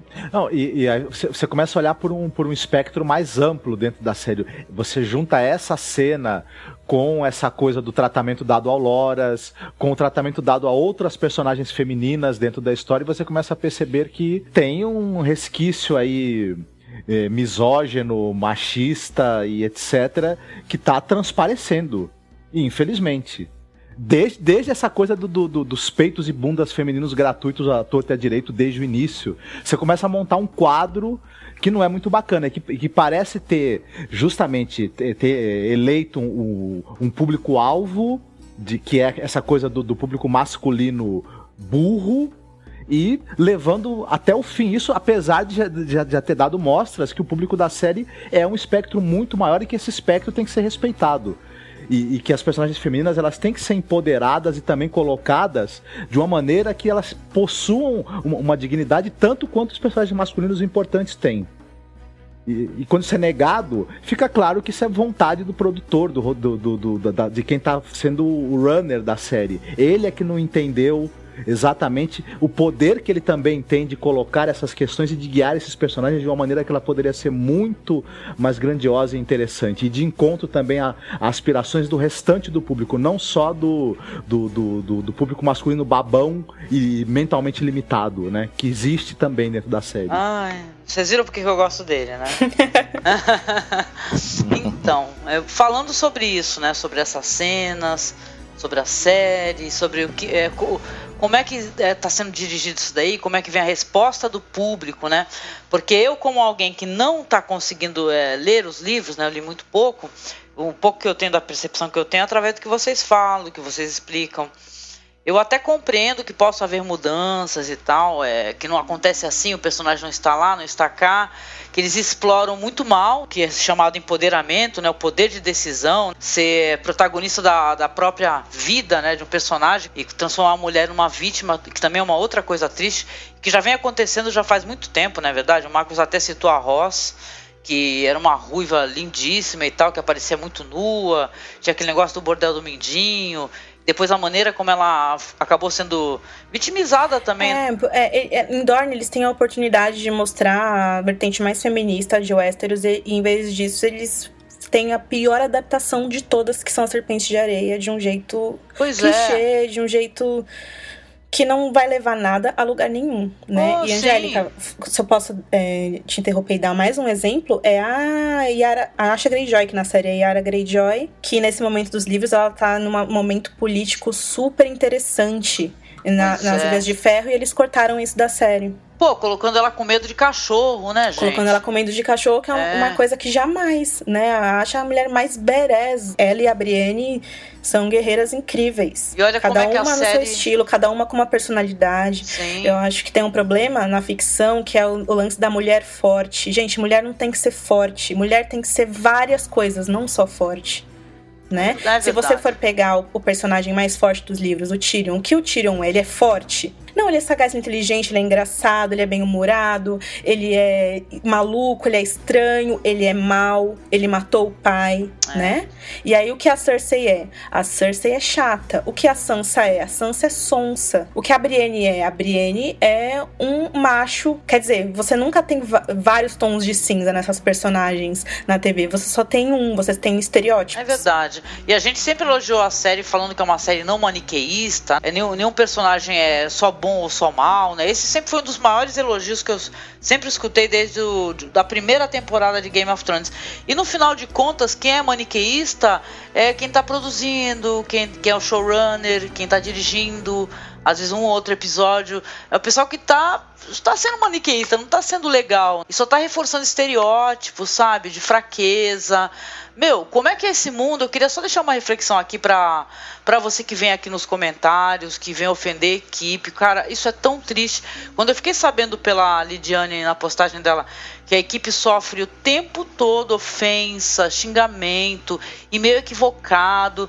Cara, eu quero que você reflita, separe, por um momento você reflita como é que você quer que seja o mundo é, para seus filhos, se você é pai de uma menina, se você é irmão, se você é mãe, como eu sou mãe de uma menina, como é que é esse mundo que você quer que, que, que seja, é, que ele fique aí para o seu filho para sua filha? Ele é o que? Ele é esse mundo aí onde a gente fala que uma mulher estuprada, ela não está sendo estuprada porque ela é casada? É assim que é, que é assim que funciona, porque as pessoas têm que parar de. Meu, a gente gosta da série também. Quando a gente fica triste com alguma coisa que está acontecendo, no meu caso, principalmente, eu sei separar muito bem essa questão de, de, ser uma série fantasiosa e tal, e como é que é a resposta do público. E no meu, no meu caso, eu fico muito mais preocupada com a resposta, com os comentários que eu leio, horrorizada. Nessa semana eu fui, inclusive, obrigada a a dar um bloco em alguém sensacional. Vamos lembrar que a gente está gravando em épocas de, do, de um filme fascinante que eu recomendo muito, que é o Mad Max, Estrada da Fúria, onde o personagem da Charlize Theron maravilhoso entre uma mulher forte, empoderada, que, porra, ela consegue ser protagonista num, num filme e que é, que, que é um filme massa velho que atrai muito público masculino. Então teve uhum. até pessoal no, no, nos, nos, Estados Unidos faz, querendo fazer boicote. Os caras falando assim, como assim uma mulher fica dando ordens pro Max? Que absurdo é o Max, entendeu? Vamos uhum. boicotar? Gente, pô, gente, vamos ser sinceros. Eu acho que você, o pessoal tá muito equivocado. Será que a cultura nerd é tão é... É, machista? É, é, é, é, é machista, é horrível. Nossa, o, o Rafa, o Game of Thrones BR foi um site criado por uma mulher né? A pessoa que é, produz, faz pauta e edita esse podcast que você está escutando é uma mulher. Eu, eu sou uma mulher que também produz, a, sim. Eu fiz questão que a Angélica tivesse aqui. Eu só gravo se ela tivesse, se ela não pode, eu não gravo, porque eu faço questão dela estar aqui por isso. O meu sonho é achar uma historiadora para ajudar a gente a fazer essas coisas. Não, não estou diminuindo Marcos e Rafa, de quem gosto muito. Rafa é dos meus melhores amigos. Só que é muito difícil até para você achar uma menina para contribuir pro site do, do, tanto que esse ambiente é uma merda, entendeu? Poxa, gente, transformem o mundo, transformem os blogs, transformem o, o espaço em espaço onde você empodera a mulher. Ah, você, você ser feminista não é uma coisa ruim, é um, é um termo tão é, equivocado, feminazi, gente. Poxa, quem usa esse termo é, é, tem que ser bloqueado em qualquer Facebook, porque é um termo muito equivocado. Tem uma coisa que a Lidiane me falou uma vez que foi quando eu decidi ter o feminismo pra minha vida. Que ela falou, velho, mil vezes uma feminista chata do que uma mulher morrendo na mão de um marido abusador. Você entendeu? Porque se não forem as mulheres chatas, essas coisas continuam acontecendo. Só falando aqui pra não falar assim que, ah, meu, todos os maridos são. Não tem homens maravilhosos, gente. Uma boa parte dos textos que eu li, defendendo, inclusive defendendo é, essa questão aí ridícula e absurda de, do, do, da revolta masculina com, com, com um personagem da, Char, da Charlize Theron no Mad Max. Muitos homens falando sobre isso, gente. Não, a gente não perde nada, entendeu? Por a gente é, é sempre defender as questões de, de gênero, sabe? De você falar assim, olha, poxa, você evite ser machista, você procure deixar esse ambiente um ambiente agradável. Se você discordar, discorde com educação. A gente pede tanto isso, sabe? Por que, por que é tão difícil fazer isso, gente? É tão difícil você escutar um podcast, ou você escutar uma opinião que está divergindo da sua, entendeu? Uma ideia, uma mentalidade que é divergente da sua, e você não conseguir discordar dessa maneira educadamente, ou você achar que você está sendo atacado, ou seja pela tua religião. A gente, você, por que, que é tão difícil uma, você olhar para uma feminista e falar, porra, que pessoa chata? Gente, você tem, vocês têm que estudar muito como é que é a história da, da mulher para a mulher poder votar. Entendeu? A história do, do, feminismo é uma história muito bonita. E só quem usa esses termos aí, horrorosos, feminazes e tal, a gente está muito equivocado na vida, gente. Mesmo, é, sabe? Não, mas sabe, tem, tem um. Tem um para falar de uma maneira bem popular aqui, tem uma coisa do fandom de Game of Thrones que eu sempre tive muito nojo. Muito. É, assim, você posta qualquer foto dessas meninas, da Sophie Turner, da Maisie Williams, os comentários são tudo, nossa, que linda, eu quero, que gostosa, nossa, que peitos, ah, sabe? E quando a Sophie Turner fez 18 anos, as, as pessoas fizeram festa na internet. Tipo, ah, agora eu vou poder ver ela pelada. E isso foi literalmente o que os produtores fizeram, gente. Eles deram entrevista lá falando que é, a Dança dos Dragões saiu só depois que a primeira temporada já tinha ido ao ar. Então, só em Dança dos Dragões a gente vê essa cena da Jane Poole. E foi na segunda temporada, depois que eles leram Dança dos Dragões, que eles decidiram que a Sansa não ia pro Vale, ela ia pra Winterfell. Eles esperaram a Sansa fazer 18 anos para poder fazer isso. Eles esperaram ela fazer 18 anos e eles, desde a segunda temporada, eles tinham em mente que eles queriam essa cena em que a Sansa seria deflorada, sabe? Gente, se isso não é misoginia dos produtores, eu não sei mais o que seria, sabe? Aí o pessoal vem com todos os argumentos bizonhos do mundo, né? Eu adoro as pessoas falando que é época medieval, gente, assim que tratava a mulher. meu Deus. Que eu que não é aguento isso? mais ouvir isso. O que, que é isso? É, é fetiche sim, porque não- a- os produtores podem achar isso que é, que é um recurso pra história, mas pro, pros espectadores dele é fetiche sim. Aí eu começo a entender a atitude da Emilia Clarke, que falou que eu não, não fico mais pelada nessa série. Eu acho que ela É. percebeu essa armadilha e ela falou: opa. na- essa armadilha pode estar funcionando, mas pra mim não, eu não caio mais nela, não. Muito obrigado, viu? É Ela- verdade. acho que ela- A colagem também não, gosta, não faz cenas. É, vamos, Não. então vamos aqui publicamente, né? A gente alterar a nossa opinião, porque se a gente comentou em algum momento sobre isso, porque, meu, considerando o rumo que a série tá levando, o rumo que a produção, que diretor e tal, tão fazendo com as mulheres e tal, é, foi, bem, foi bem pensado dela ela não aceitar mais essa espécie de, Uhum. de cena, porque o que, que vão fazer com É, ela? no- no- a Dani ela é bem abusada pelo Drogo, sim, gente. No livro do Martin tem muita, muita cenas de abuso, tem muita violência, né?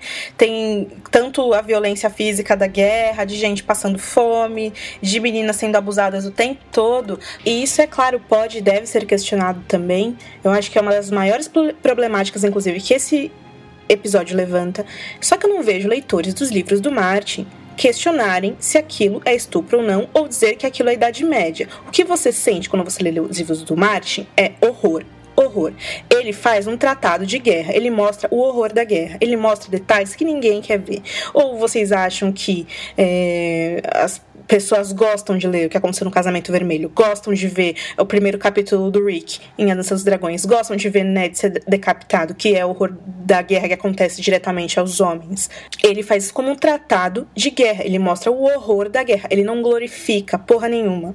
Né? Enquanto a série glorifica sim e fetichiza sim, porque os espectadores, quando eles assistem aquilo, eles não são impactados pela, por aquilo. Eles acham normal. E não é pra achar normal. Se tá achando normal, é porque tá sendo exibido errado. Game of Thrones é o seguinte: se você pode colocar Tyrion num fucking barquinho indo pra fucking Valíria, ou seja, fazer o que você quiser com a porra da história, então seleciona melhor as outras coisas também, sabe? Não pega a representatividade na personagem e enfia no. Só porque você quer fazer de fetiche uma coisa que é um horror e é uma coisa que acontece com mulheres diariamente. Sim. E, e tem uma grande diferença, eu pego o personagem do Tion, que era um sujeito que era um sujeito abusador de certa forma, uma, uma- uma personagem altamente egoísta, violento, abusador, e ele é pego por um torturador que emascula ele para poder pegar o que ele- esse espírito rebelde, agressivo que ele tinha, domá-lo e transformá-lo numa coisa muito diferente. Isso tem, um, isso, tem um motivo dentro do arco do personagem. Muito diferente é o saber que os, que, a- que os espectadores da série têm um fetiche com a determinada atriz e eu dar um jeito dela ser estuprada na série pra é, atender ao fetiche de uma parte da audiência. Isso é muito diferente uma coisa da outra. Não tem o que comparar. Agora eu digo, eu pergunto pra vocês. Tudo bem, isso já aconteceu. Daqui pra frente é claro que pelo que aconteceu com o Tia que teve que assistir, com a Sansa que teve que ser violentada, algo, uma chavinha virou dentro deles e algo vai acontecer. Não é possível. Tem que ter um- um- uma resposta pra essa cena. Aí eu pergunto pra vocês, nos livros de George R. R. Martin, pelo que vocês leram e até agora no que vocês assistiram em Game of Thrones, quando que um personagem teve uma vingança, teve o que ele quis? É, não, normalmente não. Eu não acredito que ela chegue a ter uma vingança. Pois é. Isso daí ser, sendo a cena de cliffhanger, que é a cena que, pá, vem pro próximo episódio. É triste isso, né? É, é, é o que a gente tava falando no começo do episódio. É, ele, na cena do ano passado pegou muito mal. Até hoje, eles não conseguem explicar por que, que eles fizeram aquela cena. Eles não Estupro, conseguem. né? Eu também ia falar isso, porque tá óbvio, né? Os atores ficam sem graças quando dão entrevista sobre isso, os produtores ficam sem graça quando dão entrevista sobre isso. Por que, que eles usaram o mesmo recurso pra fazer a mesma merda?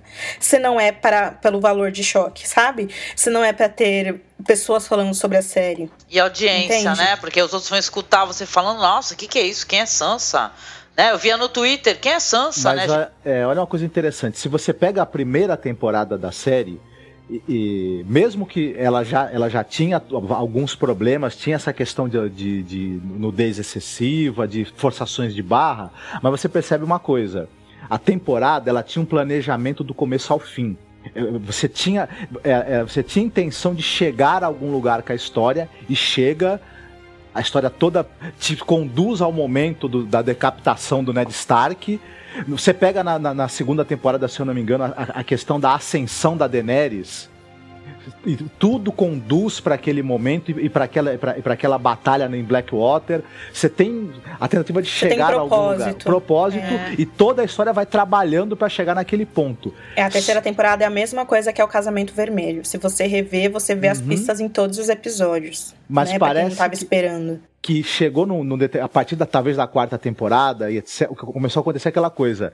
Eu não tô mais exatamente com, com um ponto que eu quero chegar na temporada, um propósito que já tá amarrado. Eu vou vendo o que, que o público quer, as reações, e eu vou tentando manipular a história para eu, eu agradar esse, aquele, aquela parcela do público, para eu atender a expectativa tal, e eu começo a, a perder o rumo. Literalmente, eu já não sei mais onde eu quero chegar. Eu quero, na verdade, eu quero chegar, em, eu quero chegar em, num determinado pico de audiência naquela semana. E se isso vai fazer um conjunto orgânico que funciona no fim ou não, dane-se. né? Exatamente. Não, a gente fica se perguntando, eu estou me perguntando, eu, eu sei, os que criticaram e escreveram posts, que compartilharam é, é, textos, eh, todo mundo se pergunta se quantas pessoas que elas vão realmente é, ansiar pela semana seguinte, né? Que você começa a se perguntar, você está ansiando pela série? É, eu realmente não tô. Vamos lembrar aí que tiveram sites de cultura pop famosos falando aí que, as que a gente leva muito a sério Game of Thrones e compara muito com a vida real. Parem de levar tão a sério. Site de cultura pop falando pra gente não levar a ficção a sério. Meu amigo, você é pago para levar ficção a sério. Eu não sou não, viu? Você é. Então, meça suas palavras, parça, sabe? Você não sabe o que você tá falando. A, a ficção, ela é o espelho da- das nossas vidas. A gente gosta tanto disso porque a gente gosta de, de- debater esses temas, que é filosofia, história, é, cultura. é pra isso que o serve cinema a ficção. traz isso, a gente faz isso há muito tempo no blog. A gente analisa a obra, faz a comparação com a com, dentro do seu contexto, da sua época, faz a comparação com a sociedade de hoje. Gente, isso é você analisar uma obra e você comparar. Isso faz parte de você é, ser culto. Sabe? Você não apenas falar assim, ah, não, era assim na Idade Média, gente, acabou. Sabe? Você justifica estupro. Não, parem, parem, por favor, né? Chega, né? Porque a gente vai. A gente. A, na série, eu acho que o título do episódio é. É, insubmissos, não curvados, não quebrados. Sim, ah lá, porque é totalmente ao contrário. Se você aceita essa espécie de coisa, é, seja como um produto para a cultura pop, seja como tu, é, você estereotipa essa situação na vida real, não é verdade? Aqui em Guarujá teve uma moça que ela foi. é, falaram que ela era uma bruxa, sei que ela inventaram a maluquice e mataram ela em frente às câmeras, entendeu? Não, nem foram pegos quem matou. Gente, o feminicídio existe, então vamos parar de ficar perpetuando essa espécie de coisa. É, Chega. o, ficção é uma coisa muito séria. O, o livro Werther, do Goethe, é, que era um livro de, de, de uma história de amor juvenil muito desesperançada, fez com que, na, na, na época em que ele foi lançado, vários jovens se matassem por causa de amor. Inspirados no personagem do livro. É, você tem aquele. Alguns livros, como por exemplo O Apanhador do Campo de Centeio, que ele é apontado como sendo influência para que as pessoas cometam atos violentos que isso é muito questionável. Mas é. Então, na verdade, a, e a ficção, quando ela tem um alcance, uma abrangência vista por muita gente, vista por gente jovem. ela sim, ela, ela é importante, ela, ela, ela, ela, ela influencia, ela gera discussão e ao mesmo tempo ela atiça preconceitos que você já tem. Então ela é uma ficção é uma coisa muito séria, principalmente quando ela é vista por milhões de pessoas. Ela se torna algo bastante sério, sim.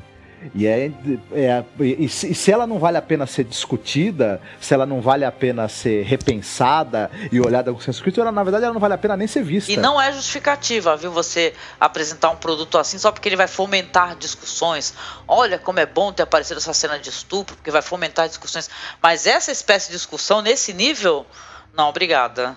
Eu passo. e por último aqui, né, porque eu sei que a gente está acabando aqui com podcast, já estão há um tempão gravando. Queria recomendar muito a leitura, tá, de uma postagem que foi feita no portal Caneca, aonde o tem um texto excelente lá do Guilherme Souza, onde ele fala assim: o nome do texto é Precisamos do Feminismo na Cultura Pop. Ele explica por quê, tá? Porque não estamos falando só de Game of Thrones, não. Ele está falando da maneira como as mulheres são tratadas nos fóruns, seja nos fóruns de série, seja de game, que é uma coisa assustadora, total e completamente assustadora. O jeito como ela é representada nos quadrinhos, sabe? Como é que é isso? Como é que é, é, é como não são conhecidos os trabalhos de grandes diretoras, diretoras, tá? Pessoas que é, dirigem e elas têm uma sensibilidade maravilhosa. Então, gente, vamos é, dar uma lidinha aí, vamos refletir. Eu sei que aqui a, às vezes você está em silêncio, você não está comentando, comentar é uma coisa complicada. Às vezes a gente fica escutando podcast em trânsito, não é isso? Muita gente fala, poxa, eu vou escutar o podcast indo para a faculdade, escuto no ônibus, escuto no carro. Por favor, se você pensa é, dessa maneira igual a gente, você coloca aí nos comentários, porque não foi o Martin Luther King que falou que o problema é o silêncio dos justos, né? Então, se você tem uma ideia legal, se você tá, tem uma, uma, uma crítica construtiva, se você tem um comentário interessante, tá?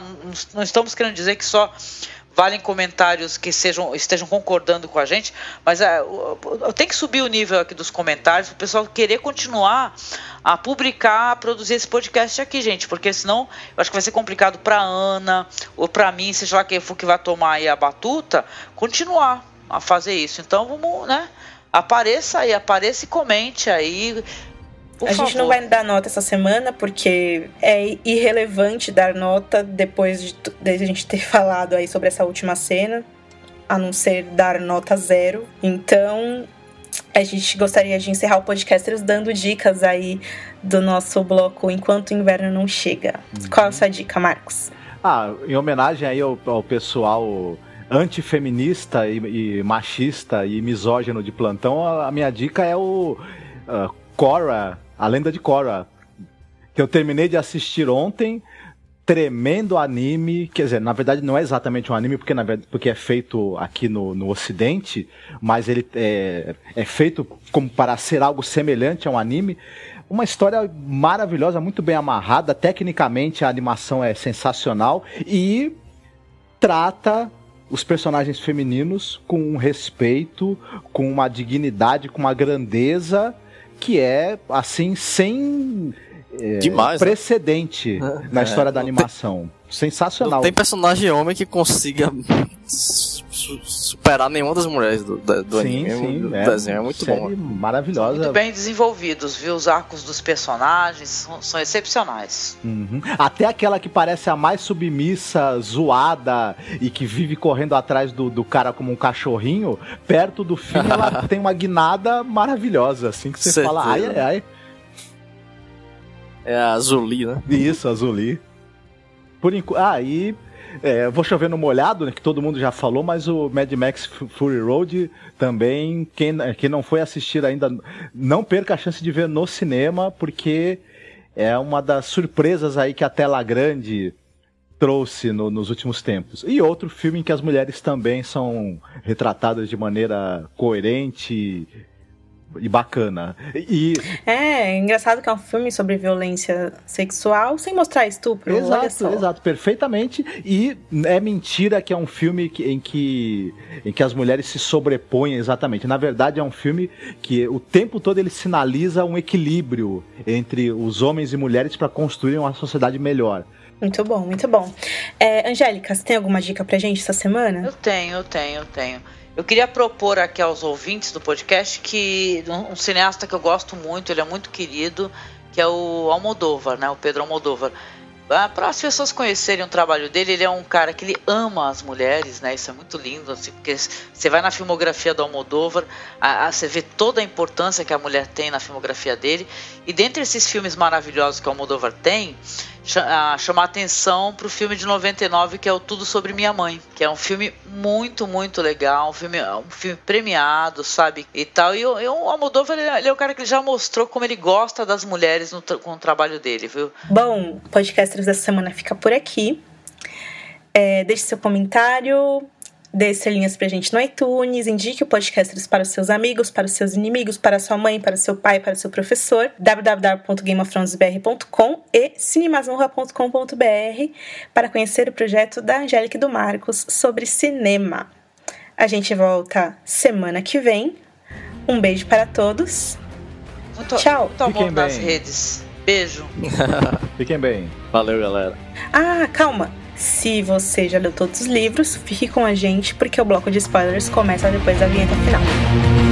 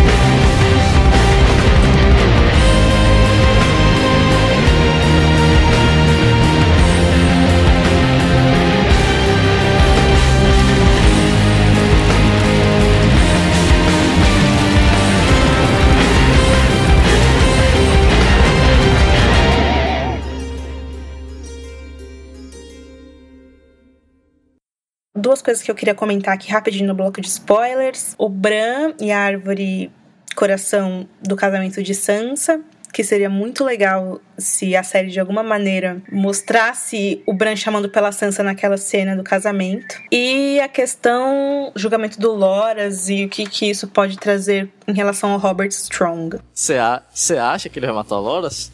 Não, eu acho que a série vai usar e vai ter um julgamento por combate com certeza. E aí não vai ter o campeão da Marjorie. O único campeão que a Marjorie pode ter é o próprio Loras, Loras. ser o campeão dele mesmo e da irmã. E o campeão da Cersei ser o Robert Strong. E aí vai ser de novo uma luta do Montanha contra o, o, o Loras. Loras é. Eu não sei se o Loras vai matar o Montanha, que já tá morto, ou se o Montanha vai matar ele, os dois vão morrer, ou eu não sei, porque isso não, não aconteceu, esse julgamento ainda de fato nos livros. Mas se acontecer, provavelmente vai ser temporada que vem. Eu acho que o mais interessante de tudo isso é ainda a igreja poder fazer um julgamento por combate, que seria a fé contra a coroa. Eles poderiam usar até um julgamento de sete, igual tem Dunk Egg, e teve na primeira revolta da fé militante, na época do Maegor, o Cruel. E seria muito legal ver o Jaime e o Loras lutando contra o Lancel e do Alto Pardal. É, isso seria uma, uma diferença que seria muito interessante. Nossa, imagina a gente ver um julgamento por combate de sete. Enfim, vamos ter que esperar para ver, mas eu duvido muito que isso vai acontecer nessa temporada. Vamos lembrar que faltam só quatro episódios, é um mês só de Game of é, Thrones. Ah, você falou que o único personagem que falta é Né? Mas falta a Septan ainda, ou nela, que foi escalada também, que... A Septan nela. É, ela deve ter uma participação Interessante. Interessante. Né? Bom, então, eu gostaria muito que na cena do casamento tivesse tido o Bran falando Sansa, Sansa. Nossa, seria legal. Talvez tenha ainda, eu duvido, mas.